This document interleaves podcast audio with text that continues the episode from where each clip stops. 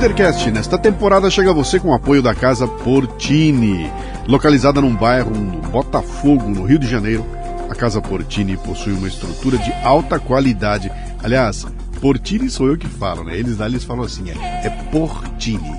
Casa Portini. É uma estrutura de alta qualidade para receber eventos privados ou corporativos num ambiente exclusivo e acolhedor.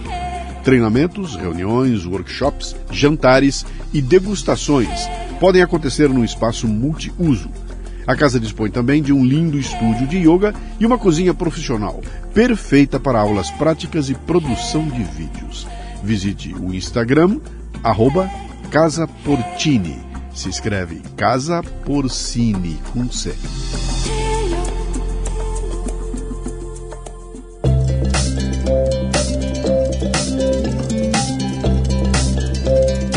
Marca é um conjunto de expectativas, memórias, histórias e relacionamentos. E cabe a você trabalhar para que seus clientes tenham a melhor percepção sobre sua empresa e seus negócios. Bom, eu já sei que com relação aos serviços e produtos você está se garantindo, mas e quanto às memórias e relacionamentos? É aí que a gráfica Viena pode ajudar, com uma seleção de brindes que deixarão sua marca evidente na memória de seus clientes. São agendas, planners, cadernos, cadernetas e muito mais. Brindes originais e personalizados ou um projeto exclusivo, na medida de sua necessidade. Faça o download do catálogo em graficaviena.com.br e grave sua marca no coração e mente de seus clientes. Gráfica Viena, consciência ambiental e qualidade por natureza.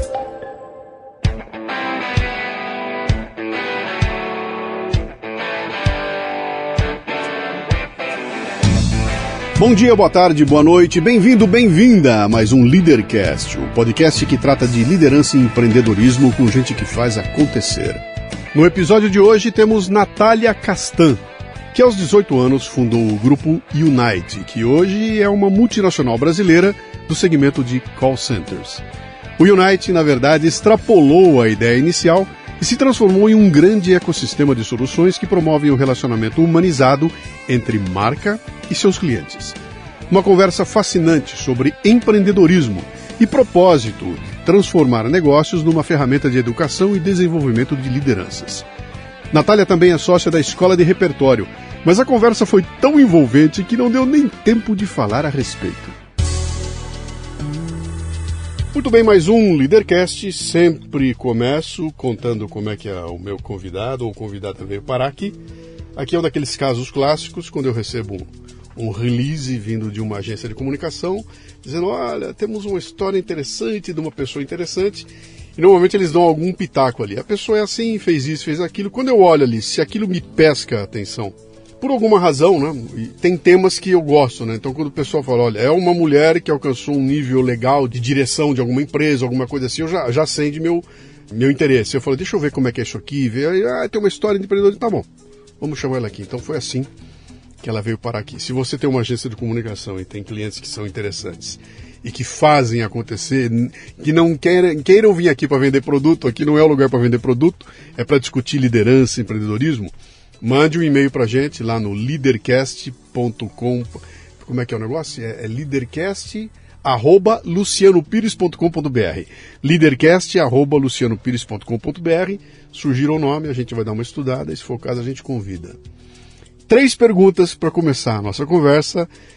Você não pode errar essas três. Como você é mulher, eu abro mão de uma delas se não quiser responder. Mas vamos em frente. Depois você pode chutar à vontade. Essas três você vai direitinho, tá? Tá bom. Seu nome, sua idade e o que, é que você faz. Boa. Eu sou Natália Castan, eu tenho 40 anos e o que eu faço? Eu empreendo desde os meus 18. Uhum. E o meu negócio, quando a gente tem um negócio da nova economia, ele é meio complexo explicar, não é numa frase curtinha que a gente sim, explica. Sim. Mas é, de um modo, assim, vamos dizer, que seja inteligível para todos, é, nós somos um call center da nova economia e a gente tem uma spin-off de tecnologia com soluções tecnológicas para atendimento, né? Para as empresas que querem se relacionar com os seus clientes, precisam de soluções okay. tecnológicas, a gente cria e desenvolve essas soluções desde 2005. Cinco. Nasceu onde? Nasci em São Paulo, capital. Paulista? Paulista. Da Gema? Da Gema. Da Gema. Você tem, você tem irmãos? Pô, eu tenho quatro. Eu fui a caçula é, durante 13 anos, Uhum. de quatro, e aí depois de 13 anos veio a caçula atualmente, a Maia, que tirou meu trono. Temporã. É, É, pô, total, é. total. E que foi a alegria da família, né? Quando chegou, imagina, eram todos adolescentes Você já ali. tinha 13 anos, já ganhou uma- 13 ganhou um bebê. anos, Pô, Exatamente. legal. eu, eu me lembro de brigar com a minha irmã porque a gente queria pegar ela. Aham. E ela era pequenininha, né? Tinha que ter aquele cuidado e todo mundo queria ir pra cima. Não, né? E, e, enfim, é o xodó da O que, família. que teus pais fazem ou faziam? Trabalhavam com o quê? O meu pai, a vida toda ali, ele foi vendedor, né? Ele trabalhou em empresas na área de vendas, ele tem um talento para vendas que é um negócio assim absurdo. Mas eu digo um vendedor, aquele vendedor alto nível, Sim. né? Que não aquele vendedor o chato, Sim. desqualificado, não, um vendedor de alto nível, com repertório, nível cultural maravilhoso para conversa, né? Um conhecimento técnico daquilo que ele eh, representava também muito grande. Em alguma área específica? Em algum... Em várias, Tá. em várias. Meu pai ele foi pulando de, de lugar para lugar ali. E, e aí, no, no- no- vamos dizer assim, sei lá, uns 20 anos atrás, ele começou a empreender. Ele trabalhava também no ramo de caldeiras, calef- eh, calefação, aquecedores, e aí ele abriu um negócio eh, que durou um período, depois ele foi para a área eh, de construção. Meu pai é um, um case, assim, porque eu não entendo de onde é que ele arruma conhecimento, ele sai de uma área, vai para outra completamente distinta e, e arrebenta. Sabe? E, e ele é assim, um guerreiro, um lutador, imagine, Cara, esse- com esse- cinco filhos. Esse é o perfil dos sonhos de qualquer um, né, cara? Você imagina um cara aqui, como você falou, o cara tem repertório e domina vendas, esse cara serve em qualquer, ele se encaixa em qualquer lugar. É verdade. Qualquer é lugar, né? Então, É. não importa o produto a ser vendido, se esse cara domina o processo e tem eh, café no bule, Exato. cara, é. quanto vale esse cara, né? É, e rebelde, né? Sim. E rebelde, então assim. E a minha mãe, ela, ela já trabalhava antes de casar, então vem daquela coisa de casamentos como eram antigamente muito jovens. A minha mãe casou com é, 21 anos, e, mas ela já trabalhava, e aí quando tiveram os filhos, imagina, nós somos escadinha, né? Eu tenho Sim. 40, minha ir- meu irmão tem 41, 42, 43. É um seguido do outro. Sim. Aí ela parou de trabalhar e quando nós tínhamos, eu acredito que uns sete anos, ela voltou a trabalhar. Que legal. É, então a gente meio que se virava nos 30 ali, né? Porque hoje em dia as famílias, a minha própria família, né? Você tem uma estrutura ali de apoio. É, antigamente não, então quer dizer, era mãe, pai, os filhos e a gente se bastava. Não tinha empregado, não tinha babá, não tinha nada disso, né? E as coisas aconteciam muito bem, inclusive. É, é por isso que eu pergunto aqui no começo, né, de onde você veio. Tudo. O pessoal até estranha quando vem conversar. Pô, pera um pouquinho. Fazer uma, um bate-papo sobre business, você vem perguntar onde é que eu nasci. Eu falei, cara, entender a raiz é Nossa, fundamental. fundamental. entendeu? Eu acho- Porque tem gente que senta aí e fala, cara, como é que foi? Porque meu pai era um bêbado. Meu pai, e eu aprendi com ele tudo o que eu não queria ser na vida, né? Exato. Isso explica a vida do cara. Então, quando você fala pra mim, olha, olha o, o- o- a referência que você teve com seu pai e com a sua mãe. é. Já explicou metade do que é a Natália hoje, É eu não isso. tenho dúvida nenhuma, né? É isso, Luciano. Por, por isso que eu pego essa, essa, essa. Qual é o teu apelido quando você era criancinha? Nega. Nega? Nega, até hoje, na verdade é ne. Ne de nega. De nega. Porque eu, eu tomo sol, eu fico morena muito rápida. E os meus irmãos, todos têm olhos claros. Você acredita que eu não nasci de olho claro? Pois é. Que absurdo! Então, o que, que a nega queria ser quando crescesse? Olha, sabia que eu... volta lá, ah, volta lá, volta boa lá. pergunta. Sabe uma coisa que a gente brincava muito, inclusive eu já falei isso algumas vezes, a gente brincava de escritório. O meu pai, como trabalhava na área de vendas, ele sempre chegava em casa com aqueles formulários, lembra? Sim, Aqueles formulários sim, longos, de sim. um monte de coisa para preencher. A gente adorava aquilo, né? De, de listas e que você virava e tinha carbono. Nossa, aquilo pra gente era sensacional. Atenção, você que está nos ouvindo aí. Vá no Google e escreva papel carbono. Você vai ver que é uma coisa fantástica. Fantástico. Era assim, era, era um xerox que não precisava de máquina. É genial, genial. E aí a gente brincava de escritório, nós brincávamos que a gente tinha uma empresa. O meu irmão mais velho, o Roberto, ele era o presidente. A minha irmã, mais velha era a secretária, cuidava das finanças e, e, ajudava todo mundo. E eu e o meu irmão mais velho, todo mundo é mais velho, né? e eu e meu irmão mais velho, o Henrique, nós éramos de vendas. Uhum. Nós dois éramos os vendedores, aí tinha a minha irmã e o, e o Beto. E então a, a nossa brincadeira é, e que estou é, trazendo isso porque você me perguntou o que eu queria ser, né, quando, quando crescer. E eu queria ter uma empresa, eu queria ter um negócio, porque eu, eu, brincava ser... disso, eu brincava de várias outras coisas, a gente certamente vai falar disso, mas isso era uma coisa que era uma brincadeira muito gostosa. Naquela época o termo empreendedor ainda não estava na moda, mas é. você queria ser a dona da firma. É, exatamente. o que você quer? Eu quero ser dona da firma. É. Né? Pô, você teve um privilégio porque você pegou uma escadinha, então era tudo a mesma faixa etária ali, tudo, a molecada na. Tudo. Era uma gangue. Legal. Era uma gangue. Nossa, e a gente era. Legal. Insuportável. Mas aí, aí você levou adiante essa ideia de ser a dona da firma, quando você foi pensar no que, que você ia estudar, isso já indicou para você o caminho a seguir? E o que, que, que aconteceu? O que aconteceu foi, é, os meus irmãos todos começaram a trabalhar muito cedo, né? Tudo na, na idade ali de 14 anos. Quando veio a Mariana, que eu tinha 13 anos, a minha mãe trabalhava. Então, o primeiro ano de vida da minha irmã, eu cuidei dela. Só que eu não queria aquilo, porque eu também queria trabalhar. Eu também queria a minha independência, né? Eu queria ter o meu dinheiro. Então eu falei para minha mãe, falei, olha, mãe, eu não vou cuidar da Mariana. Eu vou, já fiz 14 anos e eu vou começar a trabalhar, eu vou procurar emprego. E aí a minha mãe teve que largar o trabalho é, por um tempo, depois ela foi para um outro trabalho, trabalhando meio período, mas enfim. Então houve essa organização em casa e aí eu comecei a trabalhar também ali com 14, 14. anos, é, porque Você eu queria... que hoje seu pai e sua mãe seriam presos, né? Você vê que loucura, né? Que doido. Você se arrepende de começar a trabalhar aos 14? De jeito nenhum. De jeito nenhum. Hum. É, eu acho que essa é uma, é, uma, é uma pergunta complexa, sabe? E é uma coisa que eu tenho refletido muito ultimamente, até em função dos meus filhos, né? O Paulinho vai fazer 11 anos. Então, a minha irmã, quando minha irmã mais nova, caçula, quando completou 14 anos, foi trabalhar comigo na minha empresa. Foi. Dos 14 aos 16, depois ficou mais um tempo. Então eu, eu penso que o trabalho ele é maravilhoso porque ele desenvolve, porque ele faz a gente ter noção do dinheiro, de responsabilidade, de que as coisas não são fáceis, de que as coisas devem ser conquistadas.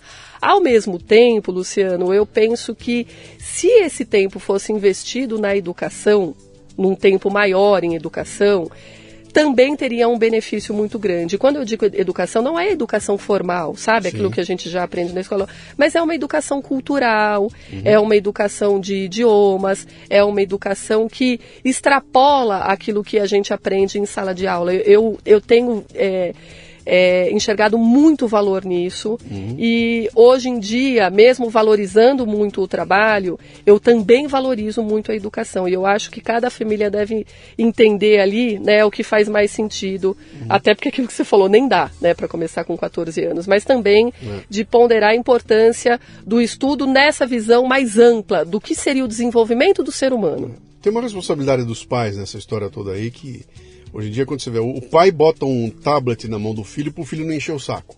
Exato. Entendeu? Não é, principalmente, bota aí na mão que ele para de encher o saco, né? Exato. Se esse tablet for colocado na mão da criança para que ela cresça com e o pai e a mãe tem consciência, peraí, o tablet vai, mas vai de um jeito.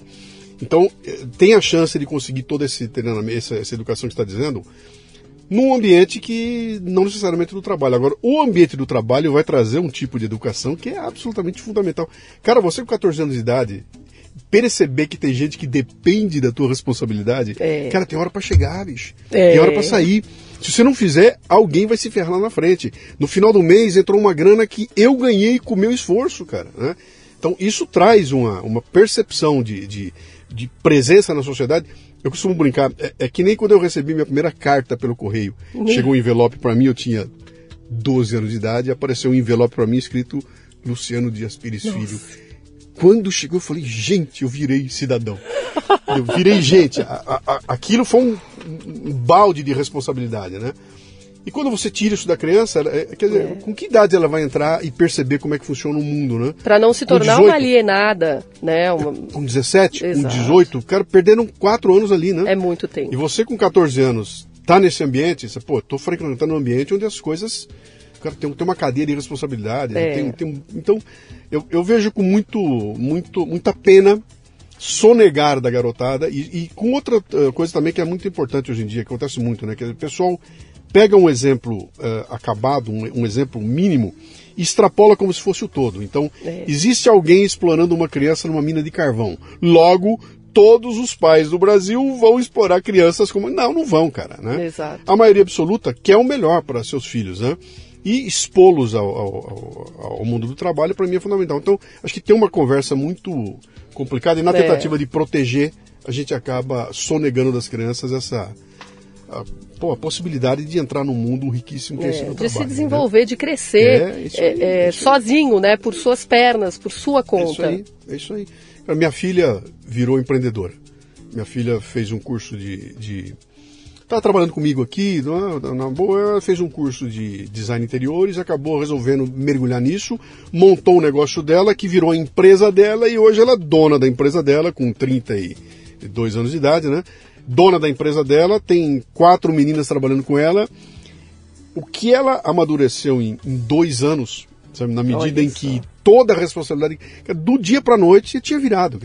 Então, o tempo gasto na balada né, virou tempo gasto em fazendo um curso de finanças. Olha E isso. ninguém obrigou ela a fazer isso. Quando ela percebeu onde ela estava, e ela percebeu que tinha gente que agora dependia dela, o, o salto de, de, de, de, de amadurecimento foi um negócio assim absurdo. O que trouxe isso para ela? Foi o trabalho. Exato. né? Então, essa coisa é meio sagrada aí, É. mas. A, a máxima, né? O trabalho enobrece o homem e para mim enobrece mesmo. Sim, o trabalho com o T maiúsculo, né? A forma em que você realmente assim se desenvolve, em que você ganha autonomia, em que você percebe a necessidade do teu trabalho, a importância, Exatamente. o que aquele trabalho que você está fazendo vai impactar o meio em que você Sim. vive. Então assim, isso realmente é o trabalho é algo maravilhoso, né?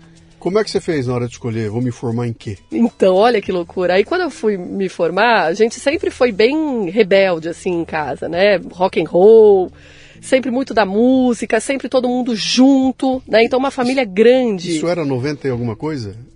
Isso era isso você diz a faculdade? É, não, essa, essa época toda de faculdade. Você, tava, você tá com 40? Eu tô com 40, São eu entrei com 18, 17, eu sou de 17, são 82. 23 anos atrás. Isso. Na- vi- 2000, 2000. 2000. Ano 2000, virada É, do milênio. É. Virada do milênio. Você é da geração do bug. Nossa, É. ali eu falei assim, eu vou escolher um, uma, um curso, uma faculdade é, que seja parecida com esse perfil, assim, sabe? Bem rock and roll, um negócio é, fora da caixa, um negócio que não seja muito engessado, que seja disruptivo. E aí eu fui fazer marketing. Falei, pô, marketing vai ser sensacional, vou encontrar aqueles caras muito louco, entendeu? E, e um ano depois eu já estava com a minha empresa aberta. Eu entrei na faculdade com 17, né? E aí eu falei, vai ser isso, puta, não foi nada daquilo. Eu encontrei um monte de gente caxias, chata, Sim. sabe, que era para estudar de verdade. Eu falei, não, não é isso que eu quero, não. E a minha mãe sempre falava, e minha mãe ela não tem curso superior, mas ela falava, a época de faculdade vai ser a melhor época da sua vida, das suas vidas. Ela falava para todos os meus irmãos, né, pra gente tudo. E então eu tinha aquilo na minha cabeça. Não, ó, minha mãe falou que a época da faculdade vai ser a melhor época da minha vida. Eu fiquei dois anos entre idas e vindas, porque trancava, porque não tinha como bancar a faculdade, já com a empresa aberta e tal, então para um tempo. Eu fiquei nessa, eu falei, não, não é isso que eu quero, eu vou escolher um outro curso. E aí eu acabei mudando para direito, porque a, quando, quando o Grupo Unite nasceu, a gente tinha uma. Basicamente, a nossa ação ali era de cobrança, era eh, de fazer a cobrança para os clientes. E eu falei, vou fazer direito, porque, bom, já que não vai ser legal mesmo, então vou fazer alguma coisa que seja Útil. é útil e é, é aderente a- ao meu trabalho, já aquilo que eu estou desenvolvendo. E aí fui fazer direito. E aí foi sensacional, porque eu, eu mesmo? acabei mudando também de turma, porque não consegui pagar a faculdade, mas a primeira turma que eu fiquei foi genial, era uma turma maravilhosa, tudo gente jovem, sabe? Também radical e que, poxa, sabia, tinha, sabia a importância de estudar, mas também sabia curtir a vida. E eu, e eu era muito jovem, eu também queria curtir a vida, né? E aí depois, aí parei um tempo e fui para uma outra turma, outra turma maravilhosa, também que eu tenho contato com eles até hoje. Então assim, ali eu pude, é, ao mesmo tempo que estava desenvolvendo o um negócio, pude também me formar, fazer amizades, criar networking e viver a vida também. Cara, que loucura está falando aí, que é completamente o contrário. O marketing estava o pessoal Olha, Caxias, não sei o quê, e no direito estava a turma fantástica. Isso é, é, isso é o oposto do que a gente imagina. Isso é uma realidade é? alternativa, né? Isso é Black Mirror, cara, na veia, né? Exatamente. Mas que legal. É, essa época de faculdade, sua mãe tinha toda a razão no mundo, né? A época de faculdade é, é a melhor da vida da gente, não pelo fato. Porque, cara, você está nos 20 anos de idade. É. Você é um buraco negro. Né, assimilando a vida inteirinha. Então, eu costumo dizer para a turma, eu falo, ó, a melhor viagem da tua vida vai ser com 20 e poucos anos de idade. Os melhores músicas da sua vida serão com 20 e poucos anos de idade. O melhor filme que você viu na tua vida será com 20 e poucos anos de idade. Não que ele tenha sido o melhor, mas é que o impacto que vai causar na tua cabeça, uh, que está aberta, né? É. É um, tudo aberto, você recebe um impacto que fica grudado aí nunca mais, né? É. Você nunca mais vai dissociar disso aí, né? E, pô, tô me enturmando, tô virando um bicho social. Exatamente. Um monte de garotos e garotas que têm é. o mesmo tipo de carência que eu tenho ali. É. Cara, isso é a melhor coisa do mundo, né? é. né? E papai pagando a conta. Eu não sei se com você era não, assim, né? Não, não, Você teve que se virar. Pô, todo mundo em Legal. casa, todos formados, todos se viraram. Meu pai e minha mãe não pagou Legal. a faculdade para nenhum dos cinco. E foi tudo por, por conta própria. E é assim, não quer fazer? Quero, então vai e faça. E se vira E paga, se vira, primeiro carro, primeiro tudo. Que legal. Né? E, e, e eu acho que essa coisa também de você é, conquistar aquilo Sim. tem um outro valor, Luciano. Sem uma dúvida. coisa é quando né, você tem um pai, uma família que te impõe e, e sempre tem aquela moeda de troca né? Que, o que também é ruim, não, eu vou estudar, eu preciso tirar boa nota, eu preciso. Não é porque eu quero, é uhum. porque uhum. alguém está financiando, não. É, o que foi conquistado por nós foi do jeito que a gente queria, Sim. da forma como foi possível também. Você está talvez... falando, tá falando com um montanhista. Um montanhista. Entendeu? Do que Monte Everest mesmo. Eu sei o que é, é, é chegar no topo. Né? É, e aí o pessoal fala, cara, o que, que você vai fazer lá em cima? Eu falei, bicho, você não faz ideia da sensação que é quando você chega lá no alto e olha para baixo e fala, é. cara, cheguei. O que, que você ganhou com isso?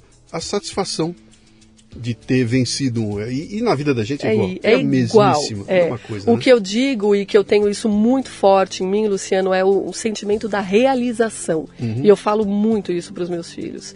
Você poder realizar algo, Sim. e desde coisa pequena até as maiores, tudo isso tem um significado e são essas menores que vão te conquistando um punch, uma confiança, uhum. uma autoestima para você ir conquistando cada vez coisas maiores, né? Eu... E esse sentimento de realização para mim, ele é maravilhoso. Eu Por terminei isso... a palestra, fiz até uma palestra minha chamada é, Planejamento Antifrágil, né?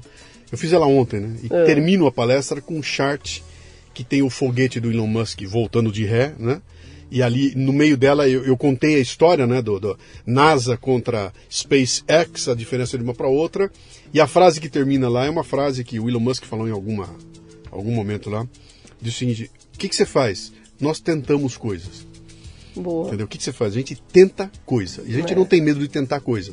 E no final a gente conquista coisas que ninguém podia imaginar que, foram, que seriam possíveis, porque a gente não tem medo de tentar. É. A gente se atira e, cara, o foguete vai cair, vai ser, eu vou durante 10 anos, o mundo inteiro vai assistir o fracasso do meu foguete tentando voltar de ré e se arrebentando e todo mundo tirando sarro, até que um dia ele Aconteceu. consegue. É. E aí, cara, ninguém mais ri. Né? E eu passo a ser o cara genial porque eu não tive medo de tentar. É. É, então, é, essa coisa que você está falando da conquista, né? De é. você, cara, se atirar, ah, tem que se preparar para isso aí. Quando você começou a estudar, você fez o teu, teu direito lá, você tinha que pagar suas contas. É. Né? E aí, nesse momento, você falou, bom, eu vou ter que gerar dinheiro de alguma forma. Ai. Como é que foi esse processo na tua cabeça?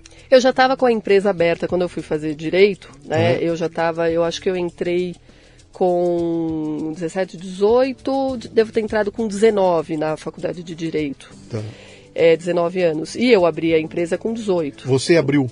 Eu abri. Da, da, onde vem isso? Você acordou um dia, eu, Deus apareceu é, e falou. Eu falei, que, é, eu, eu, falei que eu comecei a trabalhar com 14. Aos 16, eu fui trabalhar numa advocacia que fazia cobrança. Era uma agência de cobrança, mas realizava cobrança judicial e extrajudicial, então era ali uma, uma advocacia. Eu vi aquele anúncio no jornal que era Relações Públicas, na Paulista. Pô, lembra naquela época? Paulista era um sonho. Pô. Trabalhar na Paulista era um negócio assim. Todo mundo sonhava. Eu falei, eu vou conseguir essa vaga. E aí fui lá naquela naquela entrevista e o advogado falou: Não, você é muito nova, tem 16 anos, aqui é para trabalhar conquistando novos clientes e tal. A gente precisa de gente com experiência. Bom, eu sei que eu enchi tanto saco daquele pessoal que eles falaram: Então vamos fazer um teste de três meses, né?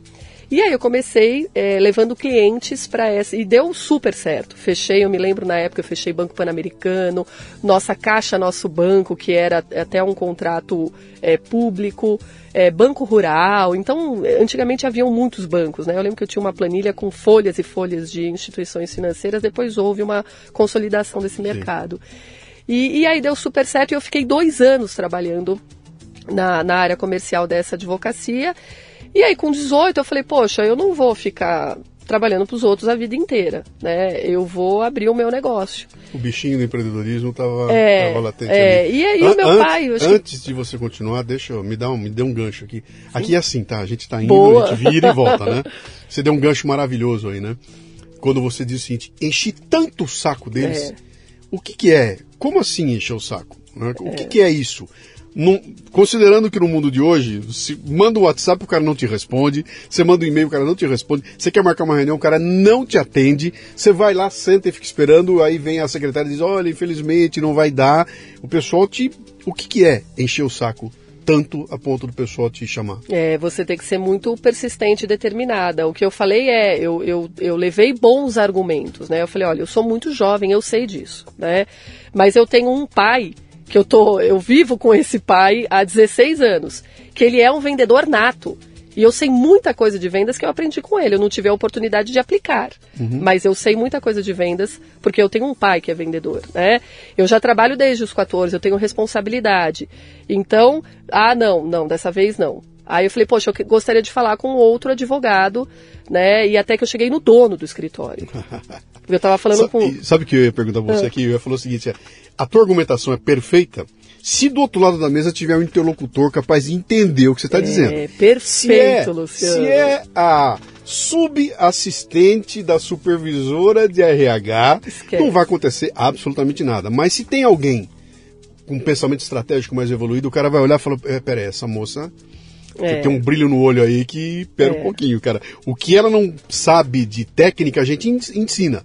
Mas ela tem um brilho no olho que é o que é fundamental, né? É. Eu ia te perguntar, tem que ter um interlocutor do outro lado. Aí você fala para mim e fui parar na, no dono. No dono, é. Porque quando eu cheguei no, no, advogado que fez a entrevista, ele falou, eu falei, mas por que não? E ele falou, não, porque o dono do escritório é, falou que precisa ter uma idade mínima de 18 anos, que a gente está buscando, etc. Eu falei, então eu gostaria de uma audiência com esse advogado. Eu preciso de cinco minutos com ele. E aí, primeiro que para conseguir essa entrevista demorou, sei lá, 10 dias. E eu ligando todos os dias, não, eu quero falar, quero falar, quero... até que saiu um horário com ele e nesse papo com ele eu levei todos esses argumentos. Ele falou, bom, já que você quer tanto, ele nem entendia porque eu queria tanto, né? É, já que você quer tanto trabalhar aqui, é, eu vou, vamos fazer um, um, contrato de experiência. Você trabalha aqui conosco três meses e a gente vê se funciona, se dá certo, se não dá. E aí, nesses três meses, eu falei, bom, eu tenho três meses para mostrar Sim. que vim. E aí eu tive que arrebentar, né? Sair, fazer um monte de ligação. Agendei uma série de reuniões, eu não ia nas reuniões sozinhas, né? Nenhuma, porque aí eu não tinha a menor condição de discutir Sim. assuntos técnicos, mas eu tinha uma abordagem comercial muito boa, uma entonação. Você imagina a voz de 16 anos, você tem que ter uma entonação ali. É, é mesmo que você tivesse posicionamento, toda, tudo. Mesmo pra... que você tivesse toda a argumentação, a, o estereótipo não é, inspira confiança. Que é isso, cara? Uma, uma menina de 16 anos, aonde, né? O que, que você fez naquela época? Vamos esgotar esse assunto aqui, porque vamos, ele é, vamos, fundamental aqui, né? claro. né? Que você não faria hoje? Deixa, deixa eu melhorar essa pergunta aqui. Você está contando para mim uma, uma história que é muito interessante, que ela diz o seguinte: você tinha a coragem da ignorância, é. entendeu? Como eu não sei direito ainda como é que funciona esse mundo, eu vou fazer o que eu acho que tem que ser feito. Então eu vou ligar pro cara 15 vezes, eu vou pegar um papel aqui e vou dizer, eu quero falar com o dono. Hoje em dia você olha e fala, cara, eu não tenho a menor chance de chegar no dono. Vai dar tanto trabalho que eu não vou fazer mais, né? Porque a gente com o tempo vai apanhando e vai entrando dentro do joguinho. Mas quando você tem essa coisa da ignorância, ontem eu vi um post do Orson Welles, que é um cineasta famoso, o cara que fez garotão ainda, ele fez um filme que mudou a história do cinema, o Cidadão Kane, né? E ele não tinha feito filme nenhum. E o cara tá entrevistando ele, perguntando para ele: vem cá, cara, como é que você fez um filme sabendo que aquilo que você estava fazendo estava tudo errado? Não era desse jeito que filmava, e ele trouxe coisas da linguagem do cinema que, que, eram, que eram inovadoras. Então, plano, contraplano, coisa fora de foco. Ele mudou tudo que se sabia da história do cinema. E o cara perguntou para ele: como é que você conseguiu fazer isso é, é, nunca tendo feito um filme, né? E ele dá uma risada e falou, cara, eu fiz isso porque eu era ignorante. porque eu não sabia como fazer cinema. Agora, a questão técnica do cinema, você aprende em um dia e meio. Ele falou o que aconteceu. Eu, eu trouxe para trabalhar comigo o melhor fotógrafo de cinema que já existiu na história da humanidade. Esse cara veio me procurar. E ele chegou para mim e falou, eu quero fazer teu filme. E eu perguntei, ele falou, mas cara, eu? Você tem todos os diretores do mundo atual, você vem procurar a mim, por que, que você quer eu? E o cara falou, porque você nunca fez um filme na sua vida. Olha, você não sabe o que é impossível é. e você vai ter a oportunidade de inventar o que você quiser. E ele sentou com esse cara, esse cara deu uma aula para ele de um dia e meio de como é que funcionava o filmar, e ele foi fazer um filme. E ele fala, cara, por ser ignorante, eu mudei a história do cinema. Né? Então, ele não estava quadradinho, né? e aconteceu com você. É. Eu, com 16 anos de idade, cara, me dá a relação, eu vou ligar para todo mundo, Exatamente. não quero nem saber, né? Como é que você olha para trás hoje, do alto da tua experiência, né? E fala, cara, aquela menina tem muito para me ensinar. Ou então Nossa. ela quebrou a cabeça em várias coisas. Como é que você elabora isso hoje? Olha, esse é um exercício que eu faço quase que diariamente, porque é aquilo que você falou, Luciano, a gente vai amadurecendo e a gente vai perdendo, vai criando cascas e vai perdendo essa essência. Né? Então aquela menina de 16 anos, ela me ensina com a tua ousadia ela tinha uma ousadia que era um negócio de louco, era uma coisa assim invencível, era uma coisa seguida da outra. Que você, não, agora não acredito, você fez, agora você fez isso, não, mas agora é isso. Era uma em seguida da outra, né? Então eu me lembro, por exemplo, é, de conversar com banqueiros, uhum. banqueiros, não estou falando bancário, né? Estou falando dono do banco, de grandes bancos. Estou é, falando, por exemplo, sei lá, com o Luciano aqui, não é o senhor Luciano, não. E aí, Luciano, tudo bem? Com um tipo de informalidade. E, e, e, eu estava consciente daquela informalidade. Não era de que eu não tinha, de repente, é, é, repertório para isso. Não, é porque aquela informalidade poderia me vencer algumas barreiras que eram importantes naquele momento, que eu não as criasse, uhum. né? Então, esse tipo de formalidade que é, eu, eu não, não tinha, esse tipo de, de cara de pau mesmo. Então, é, tem alguns, algumas passagens muito interessantes. Por exemplo, uma vez eu fui conversar com o Antônio Hermílio de Moraes, ali naquele prédio da, da, do centro, ali perto do, do Teatro Municipal. Pausa. Procure no Google, você que está nos ouvindo e nasceu no mês passado ou morou em Nárnia. Antônio Emílio de Moraes é um ícone do nome do.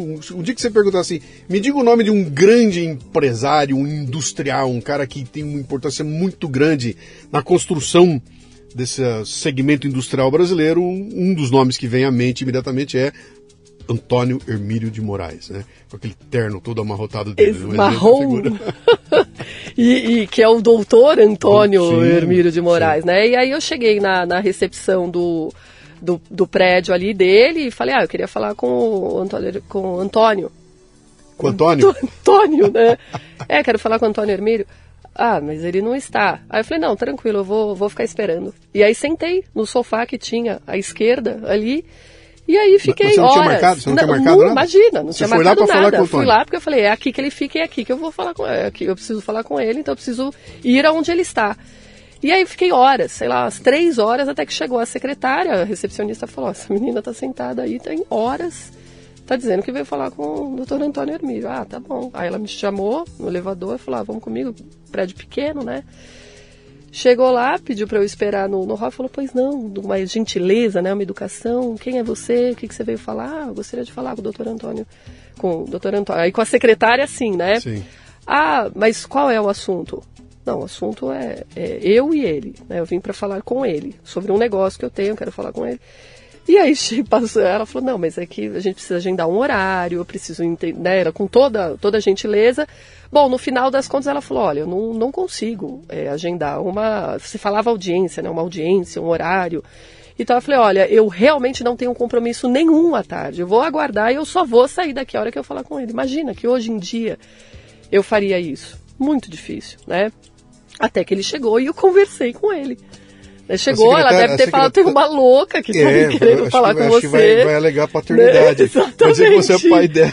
É o avô dela, né? Vai dizer que é o avô dela. É, e aí, no final, falei com ele, né? Não consegui o que eu queria, mas tive a oportunidade de falar com ele. Outro dia, tô lá sentada, isso foi também em 2001, 2002, vendo um jornal, ou revista Veja, tinha uma propaganda do banco Bozano Simmons, um banco muito expressivo à época, e o cartão do presidente. A propaganda deles ali era alguma coisa, não me lembro qual era o título, a mensagem, mas tinha um cartão escrito Paulo Ferraz, presidente, né? E o, o, a logomarca ali, eu falei, ah, vou falar com o Paulo Ferraz. E aí liguei lá no Rio de Janeiro, é, passa por um monte de secretária, né? Recepção, secretária, porque ali era o PABX do sim, banco. Sim. Até que chegou na secretária mora ali, direto, né, dele, e eu falei, ah, eu quero falar com o Paulo Ferraz. E ela, mas quem é? A Natália aqui de São Paulo. O banco ficava no Rio de Janeiro. Natália aqui de São Paulo. Ah, pois não, qual é o assunto? Olha, o assunto é sobre um negócio aqui. Não, não cheguei a falar sobre nada, né? Falei, olha, o assunto é particular. Ah, tá, pois não. Você me deu o seu telefone, eu peço para ele retornar. Imagina, que óbvio que ele não retornou. E aí liguei mais uns dois, três dias, assim, consecutivos. Até que chegou um dia que ela me falou: Olha, se você não me adiantar o assunto, eu não, vou passar a ligação para o doutor Paulo Ferraz. Aí eu falei, olha, nem ele gostaria que eu adiantasse o assunto. A senhora, por gentileza, anote o meu número e peça para ele me ligar. Eu estou aguardando essa ligação hoje à tarde. Desliguei o telefone. O que, que, será que ela pensou? Pô, nem ele gostaria que eu adiantasse o assunto.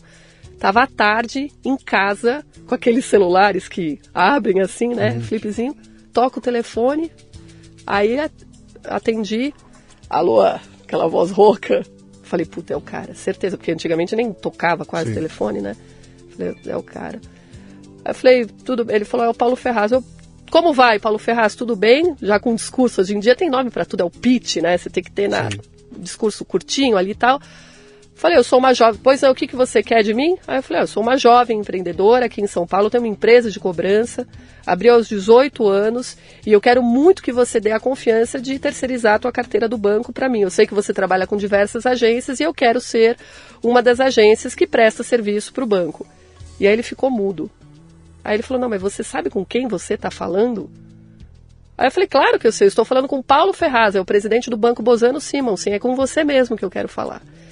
E aí o cara falou. É com você ou é com o senhor? Com você. É. Você. Informalidade total, né?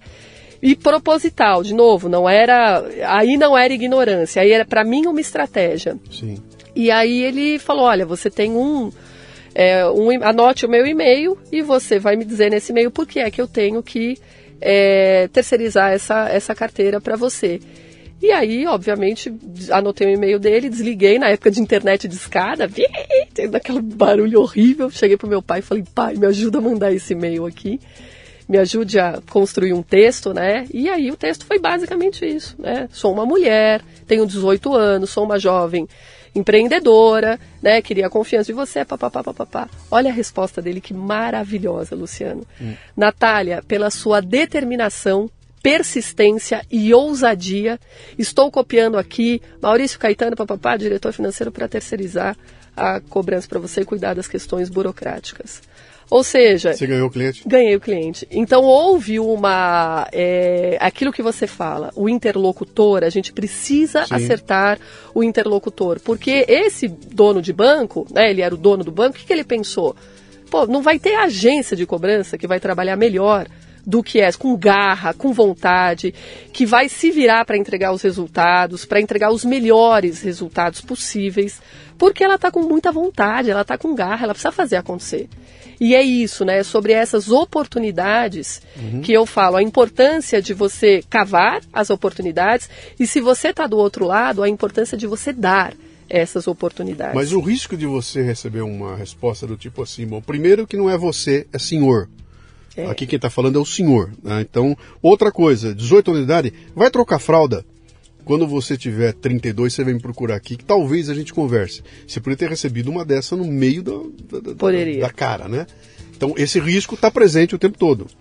Mas é, é, claro que tem um atenuante, né? Então, quando eu escuto isso de um garoto de 18 anos, uma menina de 18 anos, eu falo, pô, é, é, é, é cara, ela, ela tem a, a, a, Como é que eu vou dizer? Ela tem, assim, um atenuante para dizer se usar esse tipo de, de, de, argumentação, que é essa juventude total que pô, ignora como é que funciona o processo. Exatamente. Então, não vou cortá-la, não vou quebrar o.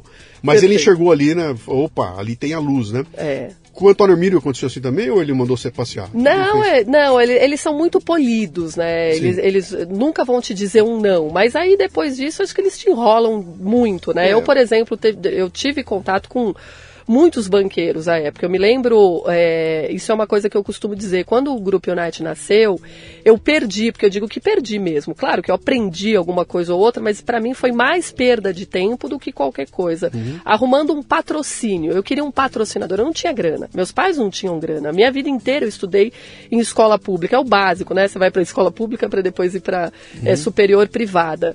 É, então, assim, é, eu precisava eu fazer as coisas acontecer, dependia de mim. E na época não tinha essa estrutura, esse ecossistema de startup, nem havia esse nome de startup, sim, sim, sim. etc. E também não tinha essa coisa de aporte, né, de venture capital, não tinha nada disso. O que tinha era arrumar um patrocinador. Então eu é, conversei com muitos banqueiros. É, uma, uma coisa que você tem que apresentar, que tinha que apresentar, era um business plan. Então perdi muito tempo, sabe, fazendo muitas planilhas, é, escrevendo muita coisa para os outros, porque eu sabia o que eu queria, eu sabia uhum. o que eu ia fazer. Mas você tem que mostrar isso para os outros, né? E aí você tem que, sabe, florear muito e tal. E aí eu é, tive pessoalmente com essas pessoas e cavei essas oportunidades. Mas aí o que, o que eu percebi assim, eu nunca ganhei um tostão. No, chegava com, falando, cara, me, me ajuda a fazer o negócio crescer, né? Entra como um patrocinador, porque o negócio é diferente. Tinha já uma pegada diferente de uma cobrança humanizada, de uma cobrança cuidadosa. E, mas assim, todo mundo olhava e falava, nossa, que bárbaro, que ótimo, que maravilhoso, bacana. Show me the money, né? Me apresenta a grana aí. Não, nunca. Sabe que Sabe? Eu, então, eu, assim. Eu, lembra que eu te contei do podcast? Eu falei, a gente está conversando do o, o, café com leite, né? Eu, até criei uma coisa interessante, que eu, levo o conceito do café com leite mostro para um possível patrocinador.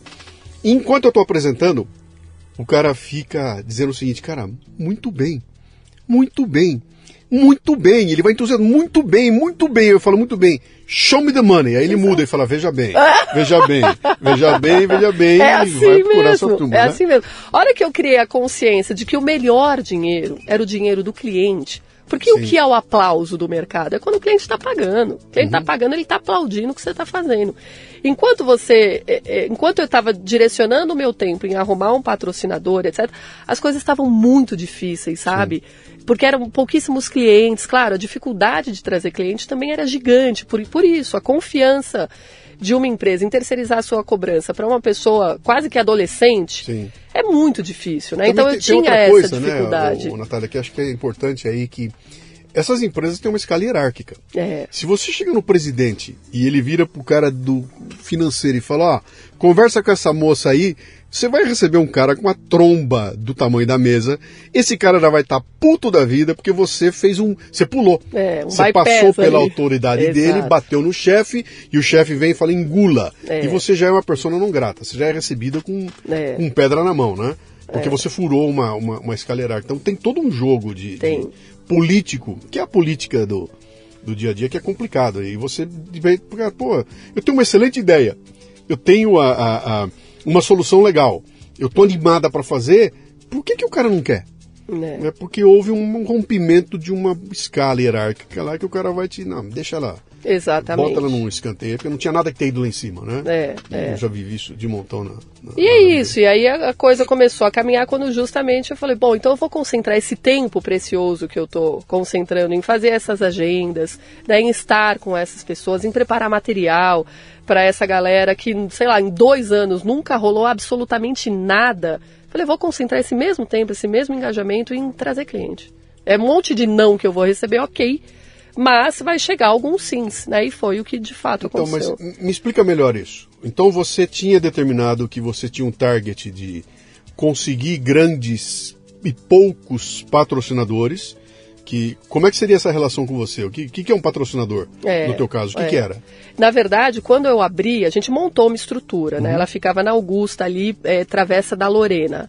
É, então era um escritório mesmo. Meu pai me ajudou, inclusive, na parte toda de, de layout ali, marcenaria. A gente montou as coisas. Foi fantástico. Tinha um call center lá, é isso? É, Pessoas era, é, mas eram, é, exato, eram três, três postos de trabalho, tá. né? E, e uma, uma sala que tinha a parte. Então era uma estrutura bem pequena, obviamente. É, e aí eu tinha dois clientes. Eu tinha o Banco Rural, só que o Banco Rural ele, era, ele tinha uma é, cobrança muito alta, era cobrança de empresa, era o B2B ali. Sim. Então, é, a gente fazia a cobrança, mas a possibilidade do cara pagar, ela, ela havia, claro, mas ela era demorada. Sim. E eu dependia desse pagamento para eu poder ter alguma receita, porque era variável.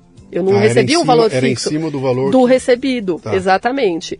É... E eu tinha também uma, um outro cliente que era em parceria com outro escritório, em que o volume de extrajudicial, né, que seria a cobrança amigável, que era o que eu poderia fazer, porque eu não tinha advogado no escritório, é, a gente também fazia que ali ali é, gerava alguma receita. Mas era muito pouco. Tanto é que eu me endividei absurdamente. Lembra na época do cheque?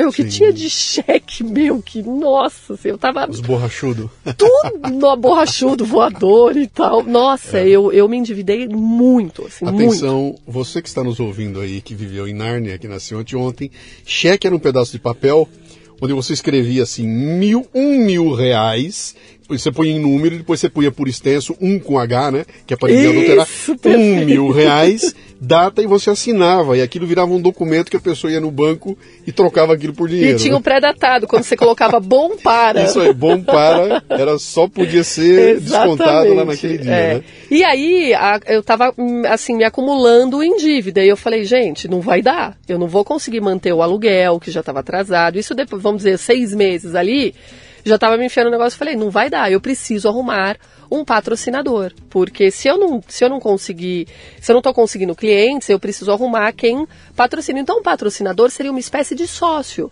Ele era um sócio que ia injetar recursos, né? E ele ia ter uma participação do negócio. Ah, eu estava tentando entender o que, que você entrega para um patrocinador é, para um negócio como o teu. É. Quer e, dizer, ele, ele, hoje em dia, se fosse uma startup, seria um, um, aporte, um capitalista que ia dar um aporte para você. Exatamente, exatamente. Mas tá. olha como era antigamente, né? Porque não tinha justamente esse ecossistema. Então era um negócio que eu, por isso que o nome você fala, caraca, era patrocinador era, porque era uma pessoa que ia entrar com recurso, mas que ia deter ali uma, uma participação. Tanto é que a participação era tipo 60%, porque eu não tinha nada. Então o cara qualquer coisa que fosse entrar, ele já ia ter a empresa inteira, né? Você tinha 17, 18 anos? 18. Né? 18, 18 numa época em que a maioridade eram 21 anos, né? Tá. Então lembra que antigamente a maioridade era 21, eu fui ah. emancipada pelos meus pais. E a tua empresa você tinha um sócio? Era tinha, tinha, o meu irmão Vocês mais velho. Dois, tá. Exatamente. Okay. Inclusive, o meu irmão mais velho, ele trabalhava no Banco Real. Na época, né, do, do Banco Real. E ele saiu do Banco Real para se tornar o meu sócio. E, e qual foi o dinheiro? Da onde veio esse dinheiro? Primeiro, o dinheiro da rescisão dele, dessa dessa dos anos que ele trabalhou no banco, desde os 14.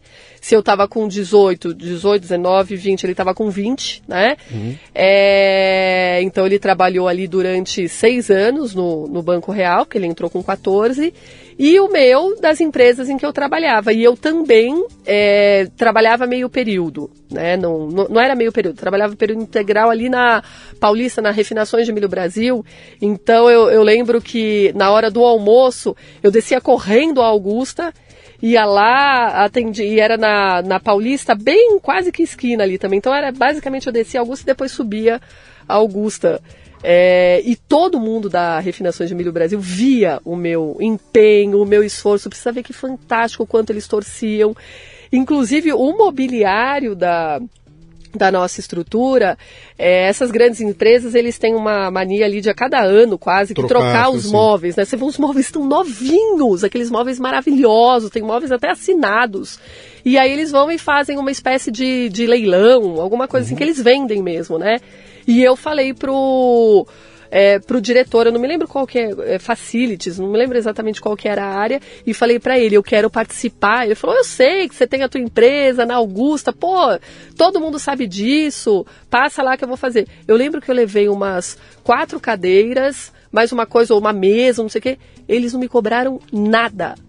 Eles falaram, isso daqui é a nossa forma de fazer com que o seu negócio tenha sucesso. A gente torce por você. Que legal. E os móveis maravilhosos, assim, tudo novinho, sabe?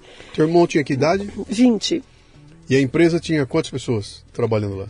A, empre... a gente teve dois funcionários, uhum. né, que eram estagiários de, de direito. Antigamente a cobrança era feita por estagiários de direito, tá. né?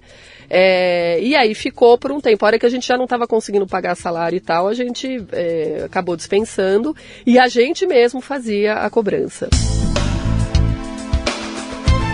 Você está ouvindo o Leadercast, que faz parte do ecossistema Café Brasil, que você conhece acessando mundocafebrasil.com. São conteúdos originais distribuídos sob forma de podcasts, vídeos, palestras, e-books e com direito a grupos de discussão no Telegram. Torne-se um assinante do Café Brasil Premium. Através do site ou pelos aplicativos para iOS e Android, você pratica uma espécie de MLA, Master Life Administration, recebendo conteúdo pertinente, de aplicação prática e imediata, que agrega valor ao seu tempo de vida. Repetindo, mundocafebrasil.com. Então, uma menina de 18, um garoto de 20, quase adolescentes, um é. pouquinho depois da adolescência, né? De repente acorda de manhã com uma perspectiva de que se eu não ganhar meu dia, eu não vou conseguir pagar Sim. nem o salário desses meninos que estão comigo aqui. É uma carga de responsabilidade gigantesca, né? Porque não era mais uma não era mais uma aventura, não era não você é. e você. Se eu não ganhar, eu não como. Não. Se eu não ganhar, eu não como, mas o garoto não come, eu tenho que pagar aluguel, tem uma pancada é. de coisa acontecendo ali. Quer dizer, é uma carga de, de responsabilidade para a qual eu não sei se você tinha sido treinada. Ou seja, quando vocês montaram o negócio, eu não sei se vocês já imaginavam o que seria abrir a porta e ter um boleto no chão no dia seguinte que vence dali a, a 15 dias com uma grana que você não tinha para pagar, né? Vocês falavam a respeito disso, vocês dois, muito. cara, que fria que a gente se meteu, cara. A gente falava muito e a nossa família falava muito. Eu, eu me lembro desde criança. Então, assim, primeiro, será que eu tinha esse essa bagagem psicológica para isso? Eu penso que sim, porque uma coisa que sempre teve dentro de casa foi diálogo.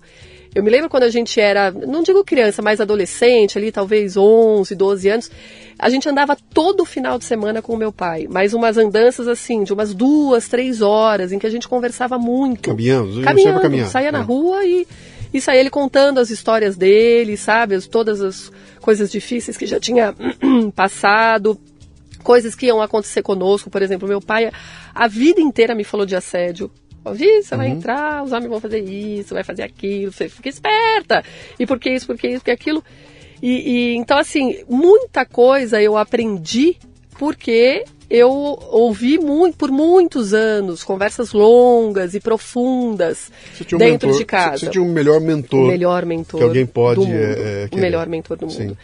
E é, então, e, eu, e ao mesmo tempo, eu vi as coisas acontecer, porque o meu pai, uma, uma parte da vida dele, ele também optou por empreender. E eu via que não era fácil. Tinha vezes ali, teve negócio que quebrou, né, que não tinha grana, teve um tempo que ele não tinha o que fazer. Então, assim, é, eu vi, eu já sabia, porque né, a gente estava ali, que as coisas eram muito difíceis. Mas quando é com você, Luciano, é diferente. E assim, eu sabia que ia ser difícil, é claro que eu sabia, porque justamente eu vivia aquilo dentro de casa, mas eu não sabia que ia ser tanto. Eu de verdade pensei que eu pudesse ter mais oportunidade, de que as pessoas pudessem confiar mais uhum. nesse, nesse apelo, né? De jovem, disso, daquilo. Eu pensei que isso fosse. Até porque, por que, que eu pensei? Porque eu trabalhei dois anos numa empresa e que eu levei vários clientes. Né? Só que não era só o meu nome e a minha claro, persistência. Claro, claro. Tinha uma estrutura toda. Então, é, foi muito mais difícil do que eu pensei. Isso te trouxe uma decepção ao descobrir que o mundo não te ama como você pensou que amava? Quando você chega lá e descobre que eh, as pessoas não estão muito interessadas em me ajudar, não. Aquilo que você falou, olha, aquela empresa me deu as cadeiras e tudo porque é, torcia para mim. É. Cara, isso é isso, é uma exceção absurda, porque normalmente é inveja, né? É. Pô, essa menina, olha o que ela faz, essa, chegou atrasada 15 minutos, tá é. tá preocupada, tá com a cabeça na empresa dela, não tá com a cabeça aqui. É. Então eu, eu, não vou dar para ela nenhum tipo de, de facilidade, né? E para uma garota de 18 anos, ou qualquer pessoa de 18 anos, né? Você, de repente, você pô, mas eu sou tão bonzinho. Se bem isso. E, e esses caras não querem me ajudar, cara, não mas eu, eu, trouxe uma ideia tão legal e, e não aceitam. É, que gente má. É, e isso traz uma brochada lá, porque você fala, pô, de repente eu descobri que o mundo não é feito de gente que quer meu bem. Que cada um quer se virar e você que se dane, né? É, isso é um banho de água fria, né? Um choque é. de realidade grande, né? Que bateu em vocês? Vocês chegaram a pensar em desistir em algum momento? Em... Não, na verdade a gente, a gente pensou em desistir, a gente, é, o, o, meu irmão depois foi para o mercado de trabalho, eu também trabalhei em, é, em, paralelo em várias empresas, porque a gente precisava de grana. Né? Então, assim. A empresa chama-se United. Isso, isso ela, ela nasceu como Reivax que é Xavier ao contrário, que é o meu sobrenome uhum. e que era o nome da empresa que a gente tinha quando brincava quando era criança. Ah, que legal. É. E, e, nós estamos falando da mesma empresa que você tem hoje. Da mesma empresa é a continuidade que dela, existe tá? há 23 Legal. anos. Legal. Isso é, é uma coisa que eu tenho um orgulho enorme. Sim. Então, eu não fiquei decepcionada porque eu não tive tempo para ficar decepcionada. Porque uhum. a responsabilidade ela é tão gigante que não dá tempo de você ficar se lamentando. O tempo que você tem é como é que eu vou arrumar grana, onde é que eu vou arrumar emprego, onde é que eu vou ficar um período que não vá me consumir 100% para eu continuar é, é, cuidando do meu negócio em paralelo ao que. Então, assim, a minha preocupação era outra. Né? Então não dava nem tempo de você ficar se lamentando. A coisa é tão é, é, ao vivo, ela é tão real que uhum. se você ficar se lamentando, você não vai ter nem a tua empresa, nem o emprego, não vai ter, não digo dinheiro para comer, porque eu morava com os meus pais, então graças a Deus eu tinha casa, comida e roupa lavada, né? É, agora você não vai prosperar, você vai ser uma, uma frustrada que não vai conseguir ter o teu negócio e foi só uma ideia ridícula de uma adolescente que não, deu, certo. Então, não, eu vou fazer esse trem acontecer de um jeito ou do outro, ele vai acontecer. Né? Você tem uma decisão estratégica em algum momento, então que você fala, cara, não tenho que perder mais meu tempo buscando patrocinador, é, é bobagem. Exato. Eu tenho que trazer clientes para minha empresa. Tem uma, é isso. Tem uma virada estratégica aí, tem. né? Ah, qual foi o momento, qual foi o turning point? Aquele momento que você olha e fala, cara, eu acho que vai dar certo. O, que aconteceu? Como é que você elaborou essa virada estratégica? O que, mudou? É, a gente tá, eu estava numa estrutura é, trabalhando também meio período numa outra empresa e le, também na área comercial, levando clientes, portanto eu tinha relacionamento com esses clientes. E aí essa empresa ia fechar. Essa empresa que eu estava trabalhando, Sim. ela ia fechar. E, e eu estava com esse outro negócio, né, que gerava pouquíssimo de receita, mas aí também o meu custo já era muito menor, né, então eu ainda me endividava mensalmente, não, não mas tinha mais os dois. Não tinha mais funcionário, funcionário é. exatamente, é. mas ainda tinha é, as despesas, uma despesa ou outra, então no final ela ainda não tinha atingido o break-even, eu ainda tinha que gastar dinheiro mensal ali. E aí eu eu cheguei nesses clientes que eu tinha levado dizendo, olha, a empresa vai e ela ia fechar, por exemplo, era uma segunda-feira, ela ia fechar na sexta. Em uma semana ela ia fe fechar as portas. E aí eu fui visitar esses clientes que eu tinha fechado falou, ó, a empresa vai fechar, você tem uma opção de vir para um negócio que eu já tenho aberto há tanto tempo, que já tem tais clientes, assim, assim, assado. É uma estrutura muito menor, mas é uma estrutura que pode te atender. Mas ela fazia a mesma coisa que a empresa que você trabalhava? Ela não fazia porque ali, na verdade, eu trabalhava com cobrança. E essa empresa que eu trabalhava, ela era de call center, ela não era cobrança. Ah. Mas a cobrança, ela acaba sendo uma operação que pode ser atendida por uma empresa de call center. E aí eu falei para os caras, eu tenho uma estrutura que é de cobrança, assim, assim, assado, que pode atender call center, né? Uma estrutura muito menor, não tem essa tecnologia, não tem isso, mas eh, a gente, como que eu posso te atender? Posso te atender assim, assim, assado, tal. Fui em, sei lá, uma meia dúzia de clientes. Um deles falou, não, eu vou. Que era uma empresa de logística que ficava em Barueri. Pô, ali era um, uma operação de valor fixo. É, então eu já não tinha mais o Você tinha um variável. FII mensal, tinha um FII mensal pequeno, mas um FII mensal que, pô, aquilo já era fantástico. E aí a coisa, daquele cliente foi fechando o outro que foi fechando. Ali foi a virada de chave, né? Uma oportunidade, né? Ele se chama José Tranjan, é o nome dele. Hoje ele, inclusive, trabalha numa, numa empresa dos Estados Unidos. E, mas é uma pessoa que confiou né, numa pessoa jovem e que falou, pô, quer dizer, eu, eu trabalho numa grande empresa de logística, eu estou saindo de uma grande empresa e estou confiando Numa nessa pessoa sim. que tem uma empresa que é pequenininha. Bom, vou apostar. Ele colocou né, o dele na reta ali. Sim. Isso também é uma coisa de coragem, Sim, né? sim. É, e, pô, foi sensacional. Fiquei com esse cliente aí anos. E aí, dali vieram vários outros clientes. Eu, logo, o negócio já estava estruturado. Com 23 anos, eu saí de casa. E já não era mais um negócio de cobrança? Já não era mais Era um ne- negócio A cobrança virou center. uma unidade de Ok. negócio, né? A gente Ok. tinha ainda os clientes de cobrança, mas aí os clientes seguintes que vieram foram clientes de, de call center. Uhum. Já com valores fixos e, e por aí vai, né? Num outro modelo de negócio. Então, Natália, quando você fala para mim call center, a primeira coisa que vem na minha cabeça é um turnover absurdo. Porque ninguém trabalha em call center. O cara tá lá porque ele não tem o que fazer, não conseguiu arrumar um emprego, ele vai no call center, senta lá, começa a atender o telefone e na primeira oportunidade ele cai fora. Isso é o que é passado pra gente, esses call center malucos que É, tem por aí, né? é. Ah, ou seja, é, é o contrário de tudo aquilo que eu quero na minha empresa. Eu quero alguém engajado, eu quero alguém leal, eu quero alguém que está lá para crescer, para subir. Qual é o crescimento que eu posso ter num call center, né? Que passa aquela ideia, de- é um lugar de escravos, onde tem um supervisor, porque você tem que pedir para ir no banheiro, que senão o cara te pega, e aquela coisa toda lá. Então tem, um, tem uma dinâmica no call center que eu tô olhando de fora, tá? É, o- é o que Sim, passam para mim. Eu não- nunca fui vi lá dentro, não sei como é que funciona, né? Ah, e para que ele funcione bem, não basta você ter a estrutura tecnológica que o dinheiro compra. Isso aí que pô, botei um computador, botei um sisteminha, é, dinheiro faz isso aí. É. Tem que ter alguém lá capaz de ligar o telefone, de não falar como é que é, a gente quer, a, a gente vamos, né? A gente Isso. vamos, vamos estar falando. Vamos, é, fora o gerúndio. É. né? Então tem um- uma questão toda do, do, do, do fator humano, as pessoas que vão trabalhar com você ali e tudo mais, que fazem a grande diferença, né?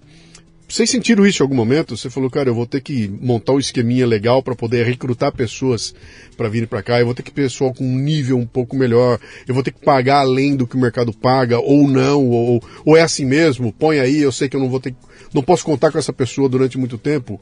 Como é que é isso É. no negócio? É, é uma boa pergunta, porque eu diria que na primeira década é, do Grupo Unite, antes de eu ter os meus filhos, era alguma coisa desse tipo. Né? Então, assim, eu pagava o mínimo que eu poderia pagar. O que, que prevê aí a legislação? Qual que é o mínimo do mínimo do mínimo? É, tinha informalidade, tinha uma época de co- é, cooperativas, lembra das cooperativas? lembro, Eu tinha lembro. é, cooperados, então tinha alguma, alguma coisa. E assim, o, para o que eu tinha do meu modelo mental de era industrial, aquilo lá estava funcionando super bem, porque estava atendendo o cliente super bem, né? É, óbvio que as questões ali, vamos dizer, de qualificação do profissional, a gente sempre teve um cuidado muito grande, mas era meio que essa linha de produção. Eu lembro que de, de falar assim, meu amigo, não pensa muito não, executa o que eu estou falando. Sabe, então tinha uma é, um modelo muito antiquado mesmo de trabalho, que é o que as empresas de, de call center trabalham até hoje, né? É, com a maternidade mudou tudo. Mudou tudo, porque eu já, já tinha um call center grande, né? Eu já tinha é, conquistado muita coisa, é, a gente já estava num outro, num outro momento completamente diferente. E aí eu, eu quando estava grávida, eu, eu comecei a me imaginar naquele call center sendo aqueles funcionários sendo os meus filhos. Aí eu falei, eu gostaria que eles fossem tratados dessa forma. Eu ia gostar disso, né? Se eu fosse a mãe de estar tá vendo. Aí eu falei, pô, isso aqui que coisa horrorosa. Não é esse. Aí eu não falava de propósito, hoje se fala muito em propósito, Sim. já há muitos anos, né? E olha que naquela época, 10 anos atrás, um pouco mais de 10 anos, eu, eu não pensava em propósito, eu pensava em legado.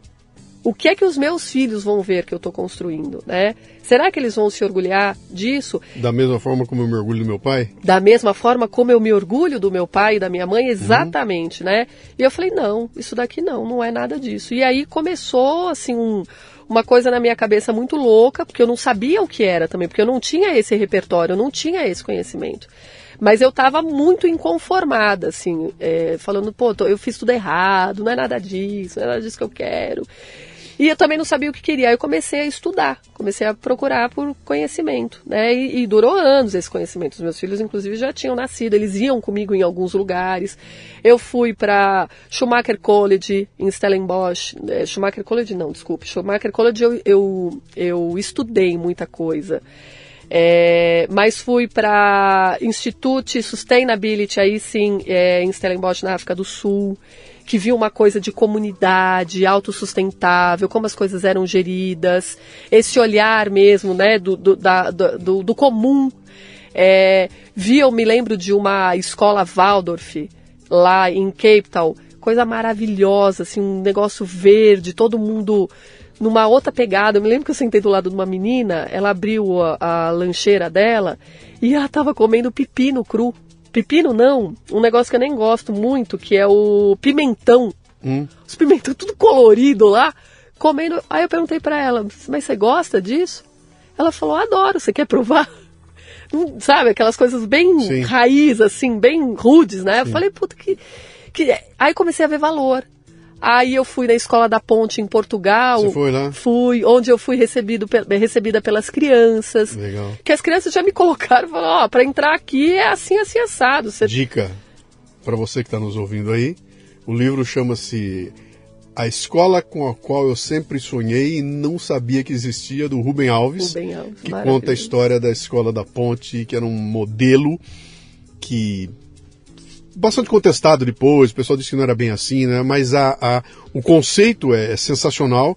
E essa história que você está contando, você foi lá? Fui lá, né? eu fui e, ver com os meus foi... próprios olhos. E, e, você viu é, aquilo que estava no, no, é livro, é né? maravilhoso, quer dizer, você tem as aulas, as salas é, que tem a questão do, do som, para ninguém falar mais alto do que o som, e as, as turmas reunidas, né? Também no olhar, o que eu vi ali era muita comunidade, né? Sim. Vi aqui em São Paulo, tem uma. Em Cotia, tem um negócio que chama-se. É, uma escola também que é, é uma, quase que uma, uma réplica do que seria isso. Uma escola maravilhosa, que também o José Pacheco estava fazendo um trabalho lá. É, já já eu me recordo. É, tive com o Satish Kumar aqui em São Paulo, que é do Schumacher College. Ele falou uma coisa maravilhosa que para mim veio aprenda é, sobre a natureza com a natureza. Sim. E aí você fala, pô, Natália, mas o que, que isso tem a ver com o teu negócio? No final tem tudo a ver, porque no, a, o que a gente está falando basicamente é justamente de você desenvolver as pessoas, das pessoas enxergarem significado naquilo que estão fazendo, de verem valor, de entenderem o seu valor, uhum. né? De que a coisa não precisa ser uma coisa, sabe, é, é extrativista.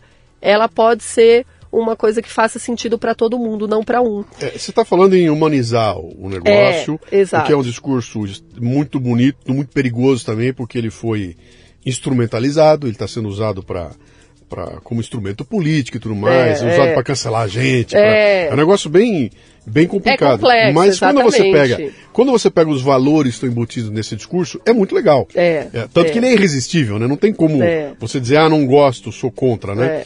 Eu estou lendo aqui porque eu estou procurando uma, uma referência aqui que eu quero te que eu quero te dar, que a gente vai ver se nós estamos falando da mesma coisa, né? Tá. Uh, e, e mas aí... então, essa tua busca que você foi parar na África do Sul foi uma coisa consciente. Você saiu e falou, eu vou olhar o que está acontecendo lá fora. Foi. E você foi parar no modelo de escola que não tem nada a ver com o teu call center.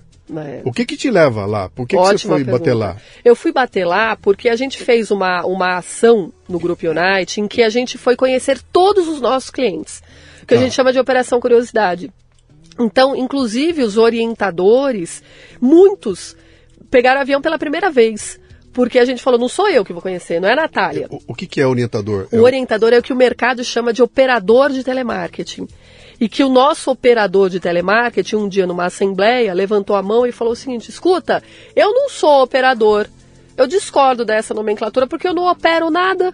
O meu trabalho não é operar alguma coisa, eu sou muito mais do que um operador. É. E aí o outro levantou, o outro levantou a mão, o outro levantou. No final você tinha lá 200 pessoas com a mão levantada. Eu falei, "Fa- lascou. O que, que eu vou fazer?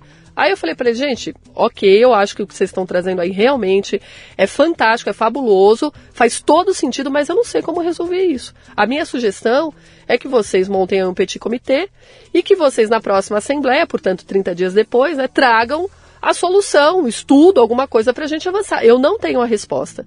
E aí, 30 dias depois, eles vieram com uma análise, um estudo maravilhoso de várias coisas que eles buscaram, procuraram, pesquisaram tal, e que a conclusão era: a partir de hoje, daquela porta para dentro, nós somos orientadores. Porque o que a gente faz, seja numa operação de saque, de vendas, de suporte, de helpdesk, é orientar o nosso cliente. Então a gente não é mais operador de telemarketing, a gente é orientador. Eu falei, pô, Pô, é, Genial. pa- Parece só um joguinho retórico, mas é muda tudo. tudo, tudo, Muda tudo. tudo. Muda tudo. Né, então- entende- Aconteceu comigo aqui. É. É, pô, trabalho de podcast, essa coisa toda de palestrante e tudo mais, e eu, e eu tentando organizar isso tudo, um dia bate uma luz e eu falo, cara, eu sou educador. Olha só. E aí mudou tudo. Mudou Exato. completamente a minha visão do que eu fazia, mudei tudo, porque falei, cara, pera um pouquinho, o que eu tô fazendo é educar pessoas, né? É, projeto Âncora. Projeto Âncora em Tá, Cotia, ó, ó, exatamente. Ó eu com a Ana Letícia, Olha sentada que nessa cadeira sua, e eu fiz o Leadercast com ela. E fui lá. Espetáculo. Maravilhoso, Fui lá não é? ver o projeto Âncora, né? Você viu que estrutura maravilhosa, os alunos, a pedagogia dos caras. É um Sim. negócio bárbaro, bárbaro.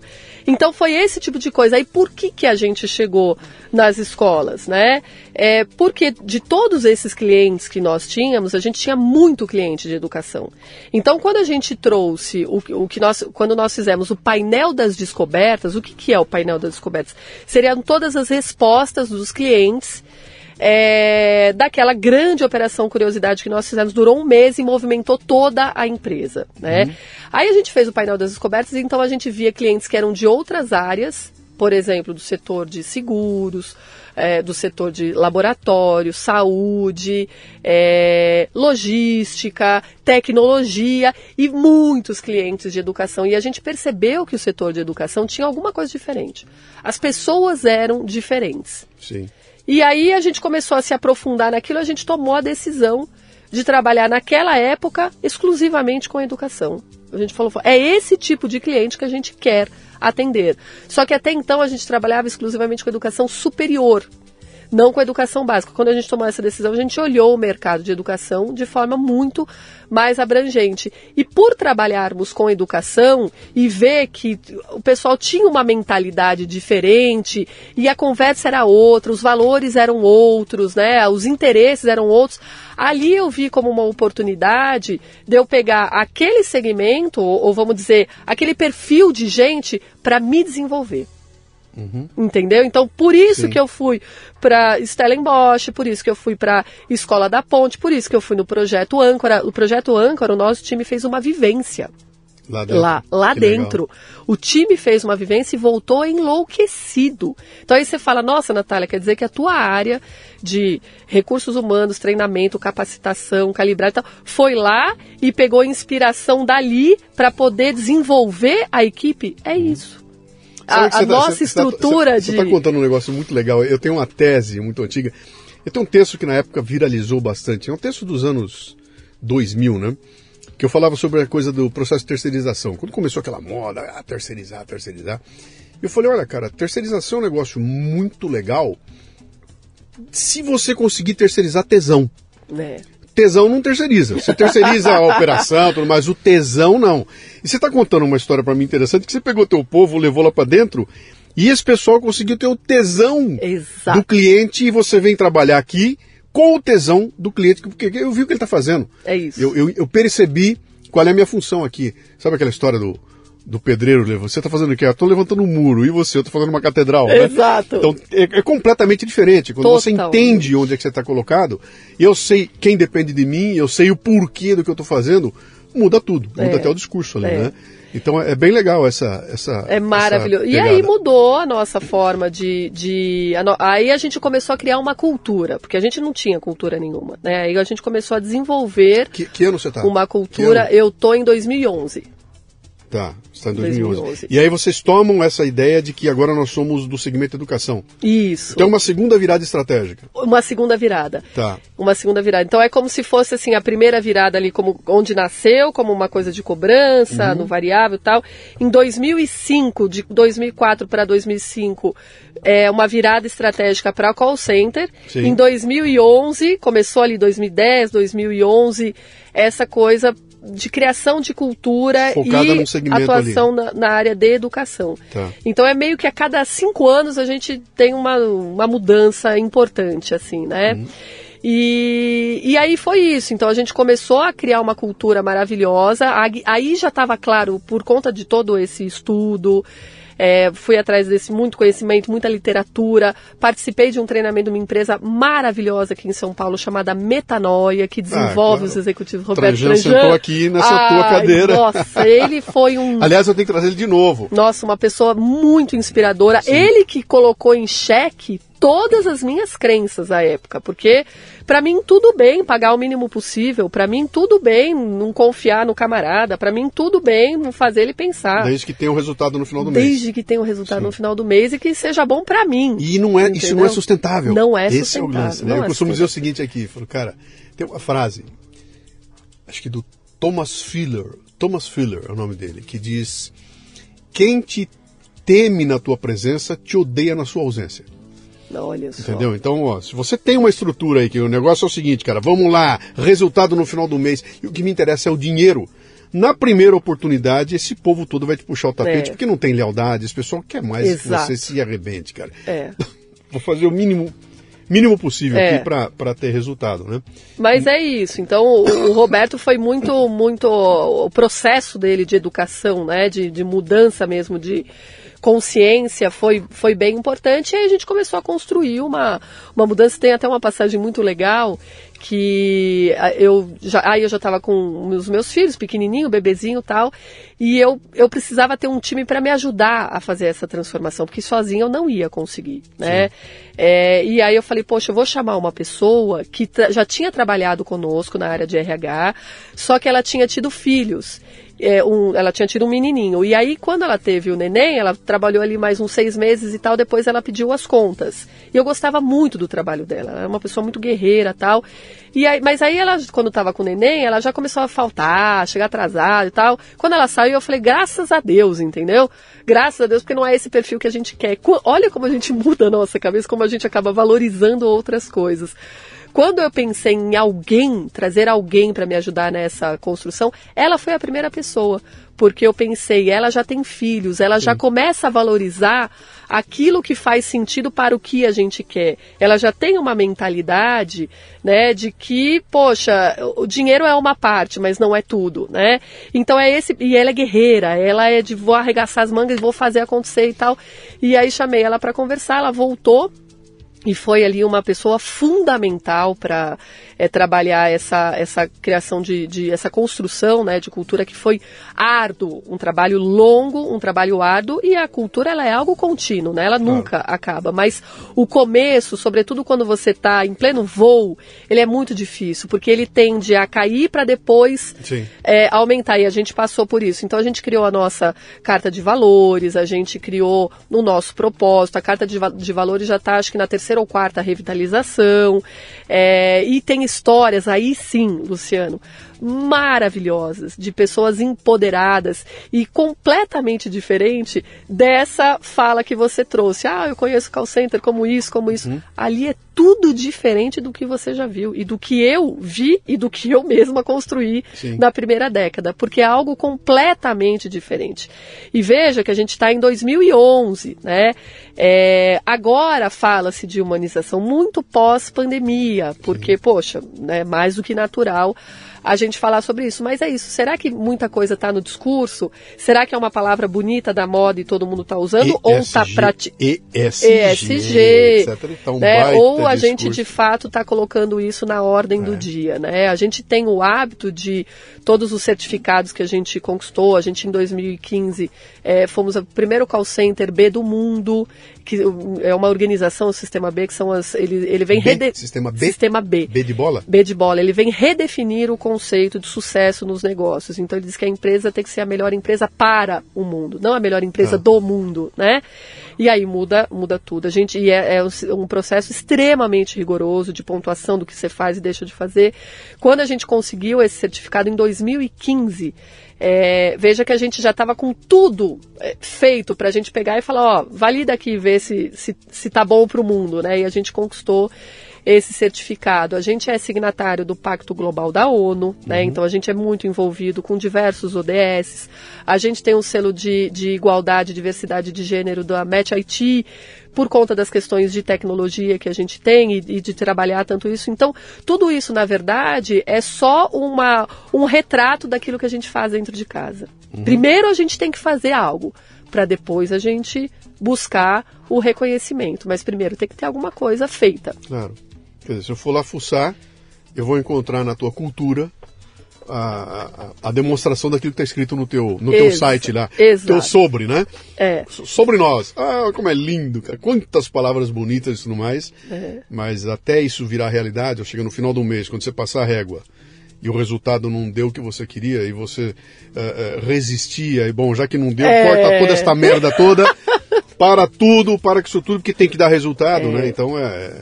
Cara, eu sou bonzinho porque dá resultado ou eu dou resultado porque eu sou bonzinho? É. Esse é, o, esse é, o, é a confusão ali, né? Exatamente. Cara, bem, bem legal essa tua história aí. Deixa eu te explorar um outro lado aqui antes da gente ir pro final aqui. Mulher, você é uma mulher bonita, Obrigada. você é, começou muito jovem, você, além disso, você tem essa a impetuosidade da, lá da, da- daquela ignorância de ir para cima e fazer É. acontecer e tudo mais. É, quanto do fato de ser mulher explica esse sucesso que você teve na de poder ir falar com o Antônio Emílio de Moraes? Sabe, se fosse o Zé, o Zé, um Zé, esse Zé conseguiria chegar no Zé Emílio de Moraes ou não? Então eu, eu, eu- vou, eu vou te especular um pouco agora com respeito. Boa. Ontem foi o dia da mulher, né? É. Então, estamos no mês da mulher, É, então vamos, isso aí. v- vamos explorar isso aqui um pouquinho, né?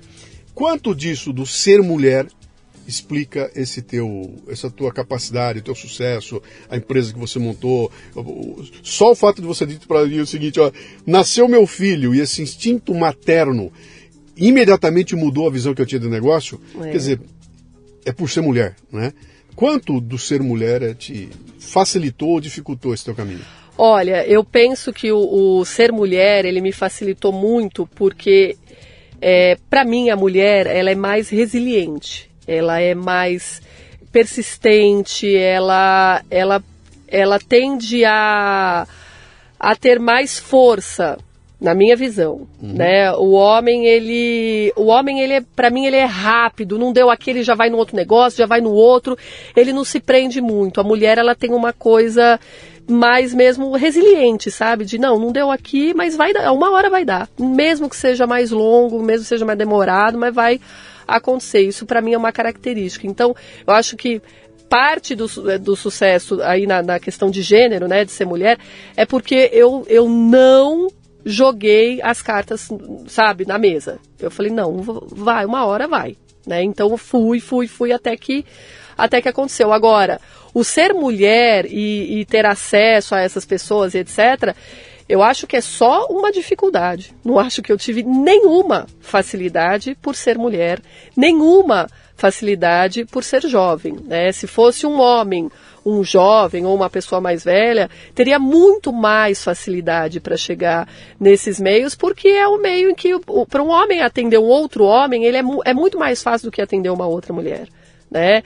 É, porque normalmente, isso é uma outra questão, o homem ele, ele trabalha muito bem, isso é uma vantagem do homem, e, e para mim é algo que a mulher precisa desenvolver, que é essa camada de relacionamento networking. O homem ele se relaciona melhor. O homem, se ele não con- conhece uma pessoa, ele conhece o outro que conhece o outro que chega na pessoa. Então ele, ele consegue ter um acesso mais fácil a essas pessoas. Eu- eu diria o homem você, ele eu- tem uma comunidade que se ajuda. Sabe o que, que tem um homem? O homem, o homem senta para conversar com você e você vai embora e eu não reparei em que brinco você está usando. Eu não- nunca, nem lembro que brinco que ela estava usando. Você senta aqui na frente de uma mulher, em dois segundos ela vai dizer qual era o sapato, qual era o brinco, qual era o que, se estava bem maquiada, se o cabelo estava limpinho. Então tem uma visão diferente. É, É, o homem é. bate o olho no todo É. e dane-se o detalhe. É. A mulher vai no detalhe e por causa do detalhe ela é capaz de desfazer.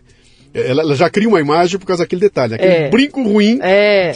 ferrou É. o, o- o relacionamento. né? Então acho que, pô, atende o meu amigo aí, papapá. Outra coisa, outro falou, pô, atende a minha amiga. Aí fala, pô, mas amiga, mas que amiga que você tem? Aí, sabe, aí já sou um negócio que acaba tendo mais dificuldade. Então acho que a mulher, ela tem mais dificuldade e isso não me ajudou em nada. Mas isso também eu não coloquei como algo que pudesse Você não está se vitimizando. de jeito nenhum. E Não, isso também- ao contrário. E Bom, também. sabendo que vai ser mais difícil, Sim. eu preciso ser bem louca, bem diferente, bem ousada, porque eu já sei que eu vou encontrar um terreno difícil. Uhum. Então eu já preciso chegar chegando, para não dar nem tempo da pessoa titubear. Vai me atender porque vai atender, ponto. Já fui até em, em lembrei agora, é, missa de sétimo dia, enterro para tentar fazer relacionamento, que ia um fulano de tal importante. Então já peguei meu irmão, vamos lá, mas você é louca, mas no enterro? Não, mas eu conheço fulano, vamos lá, porque vai ser oportunidade de falar com o outro. É. Então, assim, você tem que criar esses momentos. É mais difícil? É mais difícil, mas não deixa, não- não é impossível, né? E aí a mulher, é, não é que é- o homem ele se ajuda muito, que é mais fácil o homem se ajudar.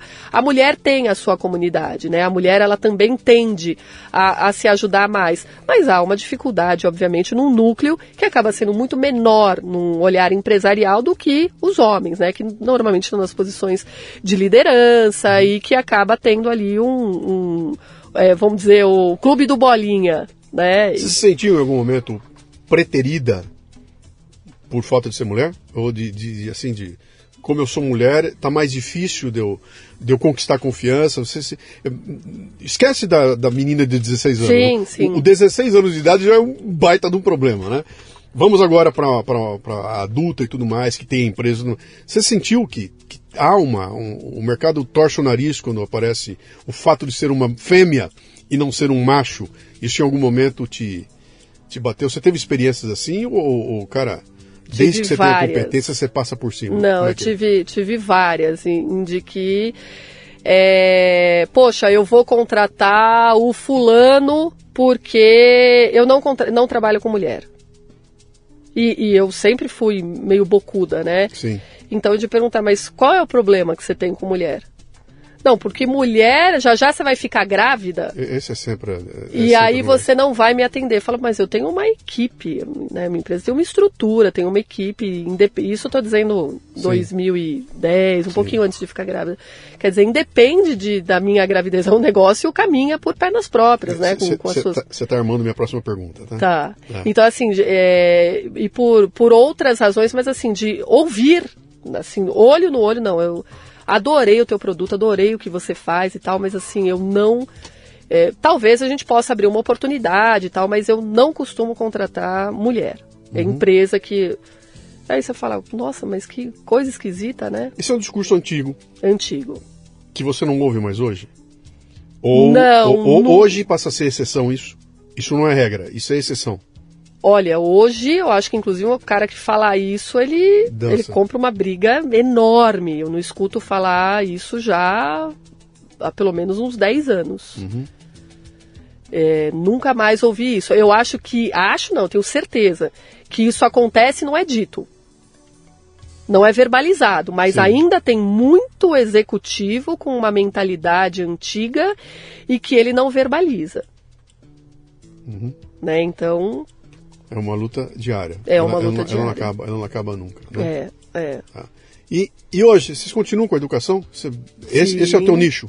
A gente abriu para outros nichos, até porque a gente, cinco anos depois, a gente é, acabou trabalhando também com tecnologia. Então, uhum. hoje, além do cliente contratar o Grupo Unite com as nossas soluções ali de saque, é, vendas, suporte, helpdesk, atendimento mesmo e tal, ele também pode ter uma estrutura dele, que seja dentro da, da estrutura, e contratar as nossas soluções de, de relacionamento. Então, por exemplo, posso pegar, sei lá, uma Coca-Cola, que não tem nada a ver com educação, mas que queira se relacionar com o, os armazéns, as lojas, os barzinhos que compram a, a Coca-Cola. Né? Então ele pode ter um, ele precisa ter um sistema de relacionamento, Sim. né, para poder garantir ali uma, um contato mensal, semanal, garantir que as informações e promoções cheguem até essas pessoas, ter um canal receptivo também, vários, né, é, para que ele possa ouvir essas pessoas. Então a gente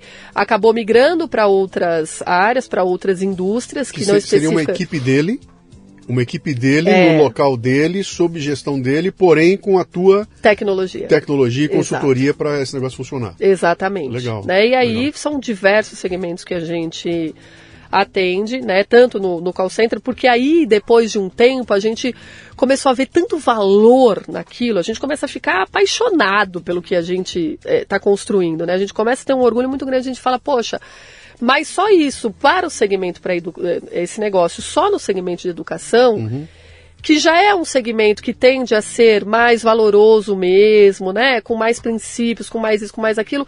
Por que, que a gente não leva isso que é maravilhoso para outras indústrias que não têm isso, que não têm essa mentalidade? Então, assim, claro que é uma quebra de paradigma, porque a hora que você começa a falar com o executivo de uma outra indústria, principalmente se é muito era industrial, o cara vai olhar e vai falar: vocês estão viajando, o que, que vocês fumaram, né? Sim. Mas se ele está conectado com as necessidades do mundo contemporâneo, ele olha e fala: puta, é tudo de... isso que eu estou precisando de novo, cara. Você tem que achar o interlocutor, né? Tem que Esse achar o interlocutor. Tem que ter café no bule, cara. É, porque ele pode até falar, pô, para mim não faz diferença do que é o que não é, mas o mercado Sim. está olhando para isso. Não, então, eu tenho que ser estratégico. E, e, o mais legal disso tudo é o seguinte, cara, você, por não ser do segmento dele, você vai voltar de novo com aquela ignorância da menina de 16 anos e vai falar, cara, não sei nada do teu segmento, mas eu fiz umas coisas no da educação que não é possível que não se adapte aqui. E você vai trazer para o cara soluções que vai falar, eu nunca imaginei.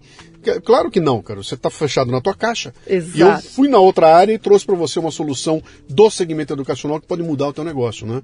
Perfeito, então essa, essa, esse, essa coisa da, esse, como é que é? Cross fertilization. É a abelhinha pulando de folha em folha. De, é, então, ó, eu trouxe para você o pólen que veio da outra, é isso da aí. outra coisa lá, né? E, e, essa coisa de oxigenação, ela é fundamental, né? Você Sim. fazer sempre mais do mesmo, olhando sempre a tua indústria, é muita burrice. Sim. É um, um, pensamento muito tacanho. Você tem que olhar o todo, olhar outras indústrias, olhar fora, olhar dentro, o que estão fazendo, o que, que, eu posso fazer e, e, pensar como é que isso seria conectado com o teu negócio. Não pegar alguma coisa pronta já para o teu negócio. Não, é você criar uhum. essas conexões, essas amarrações, né? Uhum.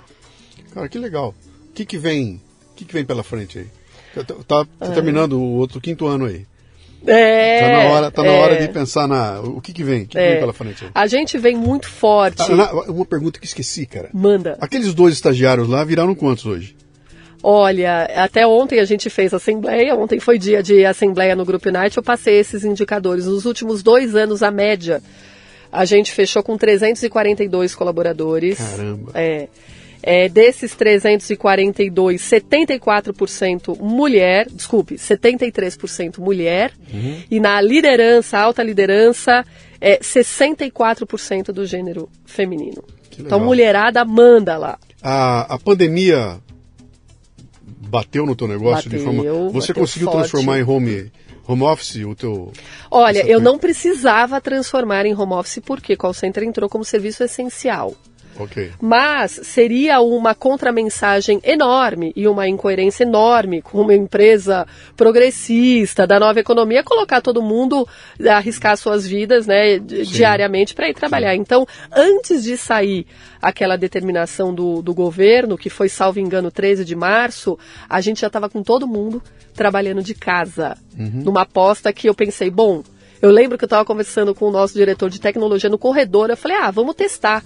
A gente pegou é, três é, senhoras, que é, seria ali o. o é, como se diz? Que estava mais em risco, É, né? sim, sim.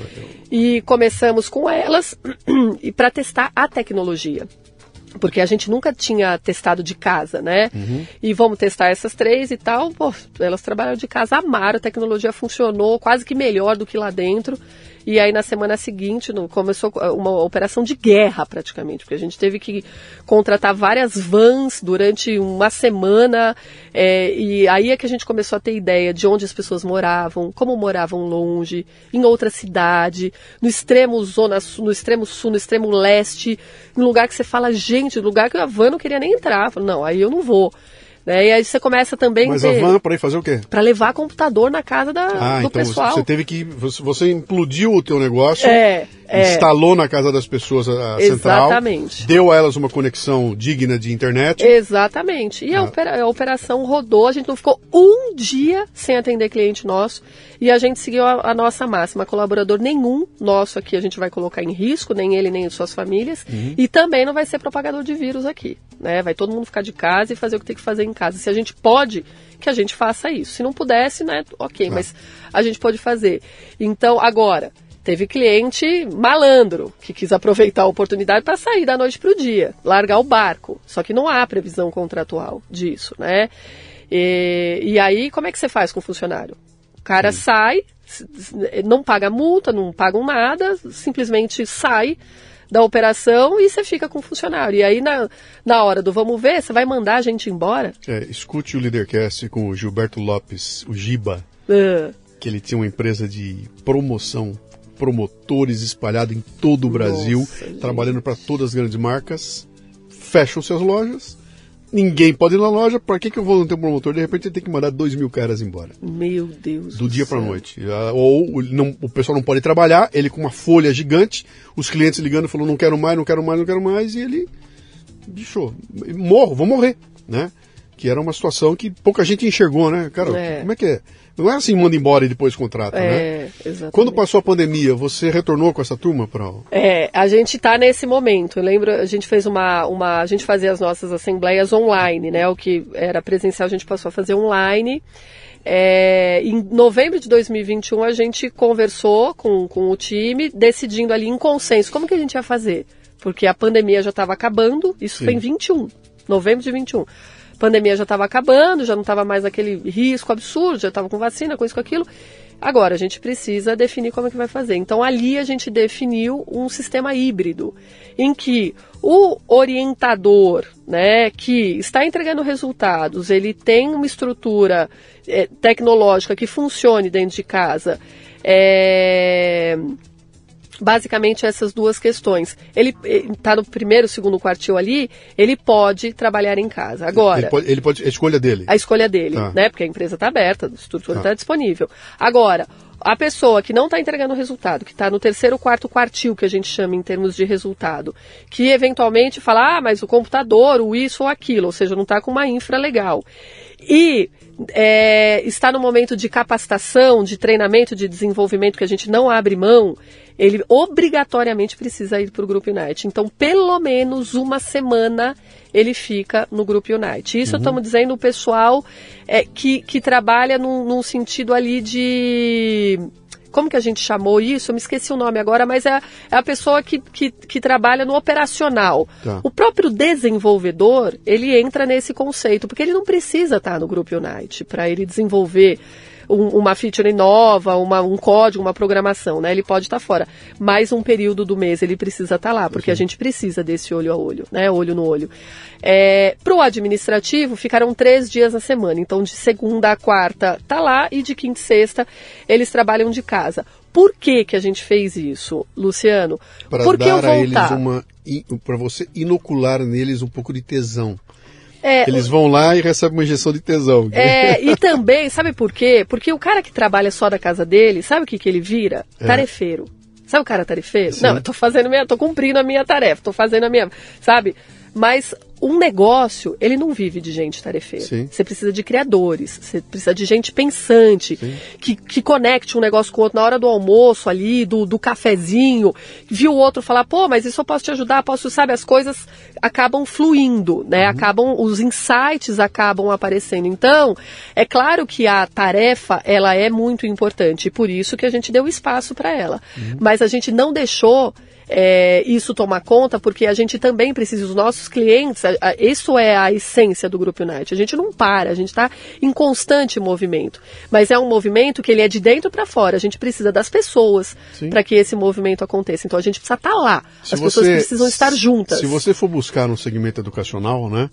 É a mesma diferença entre eu fazer um curso online e eu fazer um curso presencial. Exato. O que acontece no intervalo para o café, o que acontece na sala de aula, o que acontece quando eu escuto a pessoa ali do meu lado, a energia dela vem ali, não dá para substituir por uma tela de, de, de não computador. Dá. Então, não dá. o estar presente, essa contaminação da, da energia do ambiente. Eu digo, tem, ó, tem coisas que você mede, tem coisas que você percebe, tem coisas que você sente. É. Né? Na, na tela do computador eu consigo medir muitas coisas e consigo até perceber, mas é difícil sentir. É. No ambiente eu sinto. Tua energia. Tua energia. Eu sento aqui, pelo jeitão que você falou, não, não precisa nem abrir a boca. É. Já senti que você não está bem. É. Entendeu? Como é que você explica isso sem estar presente, né? É. Aliás, o conceito disso aqui que nós estamos fazendo é exatamente. Lembra que eu te falei no começo, ó, se o teu joelho bater no meu, faz parte do Leadercast, né? Boa. É, eu não faço Leadercast gravado à distância porque eu não quero perder isso aqui. É. Eu tava falando, se você se emocionar aí, cara, me contamina imediatamente, É. entendeu? Então, coisa que eu, da distância, até dá para ter emoção, mas ela não tem essa, Não tem, essa coisa da energia, né? Tem. Então, você, Maravilhoso que você conseguiu trazer isso em É. palavras, é até algo que eu vou levar lá pro, pro Grupo Unite, porque é isso mesmo, então, a gente e a pandemia quebrou juntos. isso. A pandemia chegou É. e ela implodiu isso tudo. E de repente a gente percebeu, você falou um negócio legal aí, quer dizer, eu virei um tarefeiro. É, Né? Toda aquela riqueza do relacionamento Cadê? desandou porque a pandemia implodiu Exato. negócio. E a gente teve muita resistência, Luciano. Então, assim, a gente, primeiro que foi um período muito difícil para todo mundo, para o Grupo Unite não foi diferente. Então, é, foi muito difícil, assim, financeiramente, mas a gente foi forte, foi corajoso, isso faz parte do nosso DNA. A gente não mandou ninguém embora, a gente entrou em todos os programas do governo de Tá. Para segurar, para empréstimo e isso e aquilo. A gente fez tudo que a gente teve acesso, mas a gente, naquele momento, não, não, precis, não precisou, não, né? Precisar, a gente até precisava, mas a gente conseguiu manter todo mundo lá dentro, justamente nesse espírito de comunidade. É, mas depois, agora, né, no nosso retorno, e aí no final a gente falou em, do, em 21, mas na verdade só foi voltar mesmo agora no segundo semestre de 2022 com uma resistência enorme, enorme. Aí a gente teve que fazer uma mudança gigante de time, sobretudo alta liderança e etc. Então a gente foi um a, Mudança é trocar pessoas? trocar pessoas, porque a gente estava encontrando muita resistência, a gente não abre mão desse modelo, muita gente querendo continuar 100% home office. E aí o que eu falei, o que eu digo é o seguinte: a gente foi muito rápido na tomada de decisão Sim. quando entramos na pandemia. Só que agora a gente já não está mais na pandemia, então a gente precisa atualizar o nosso modelo mental, né? Atualiza a caixa preta aí, porque a pandemia já passou. E agora, o que, que você vai fazer de novo? Não é possível que a gente não precisa voltar a fazer o que estávamos fazendo antes, porque não é possível que também não aprendemos alguma coisa com isso. Mas a gente também não precisa continuar fazendo o que estávamos fazendo enquanto havia pandemia, porque já não há mais pandemia. Então a gente É, também a- precisa. A, pandemia eh, gerou aquela expectativa do novo normal. É, Nós chegamos no novo normal, ele não é diferente do normal antigo. ele é muito parecido, cara. Você, É. você tá atuando numa área. O que, que mudou ali? Cara, não, eu tenho que ter o mesmo tesão, eu tenho que atender o cliente igual, a, a preocupação, é, é tudo, não mudou nada. A diferença é que eu usei máscara durante algum tempo, né? é. E eu aprendi que a tecnologia pode ser um baita de um, de um, de um, de um aliado, né? Porque É. ela quebrou um monte de resistências, né? E a valorização dessa coisa one-to-one mesmo, sabe, Luciano? Porque Exatamente. a gente, a nossa cultura também foi muito prejudicada. A gente está num momento ali, é, foram quase, foram dois anos, né? De 2020, 21, dois anos e meio que o, o Grupo United ficou praticamente fechado. Nosso prédio lá praticamente fechado nesse período todo.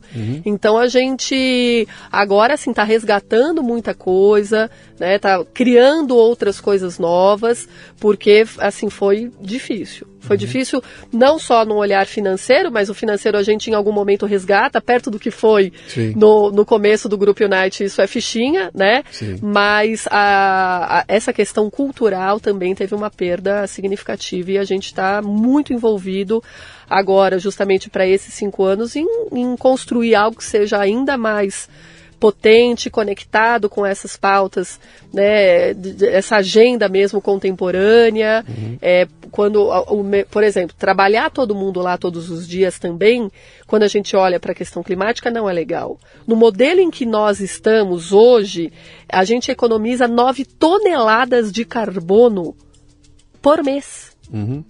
Então, isso é maravilhoso, porque atende 100% o cliente, nos atende, atende o colaborador. Está sendo bom para todo mundo. E, tá, e o não, meio ambiente, não. numa causa que é tão necessária, urgente, quando se fala de clima, e aí você está economizando 9 toneladas de carbono por mês, uhum. porque todo mundo não está indo trabalhar todos os dias. Uhum. Então, são essas questões que a gente realmente tem que estar tá ligado para justamente o discurso não estar tá no discurso, né? Para que seja uma Sim, prática e você prática. só divulgue aquilo que você está fazendo. O que, que vem pela frente aí?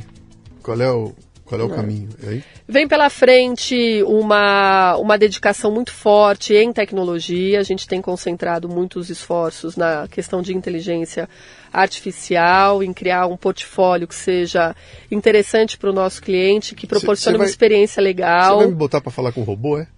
Olha, eu já coloco você para falar com o robô.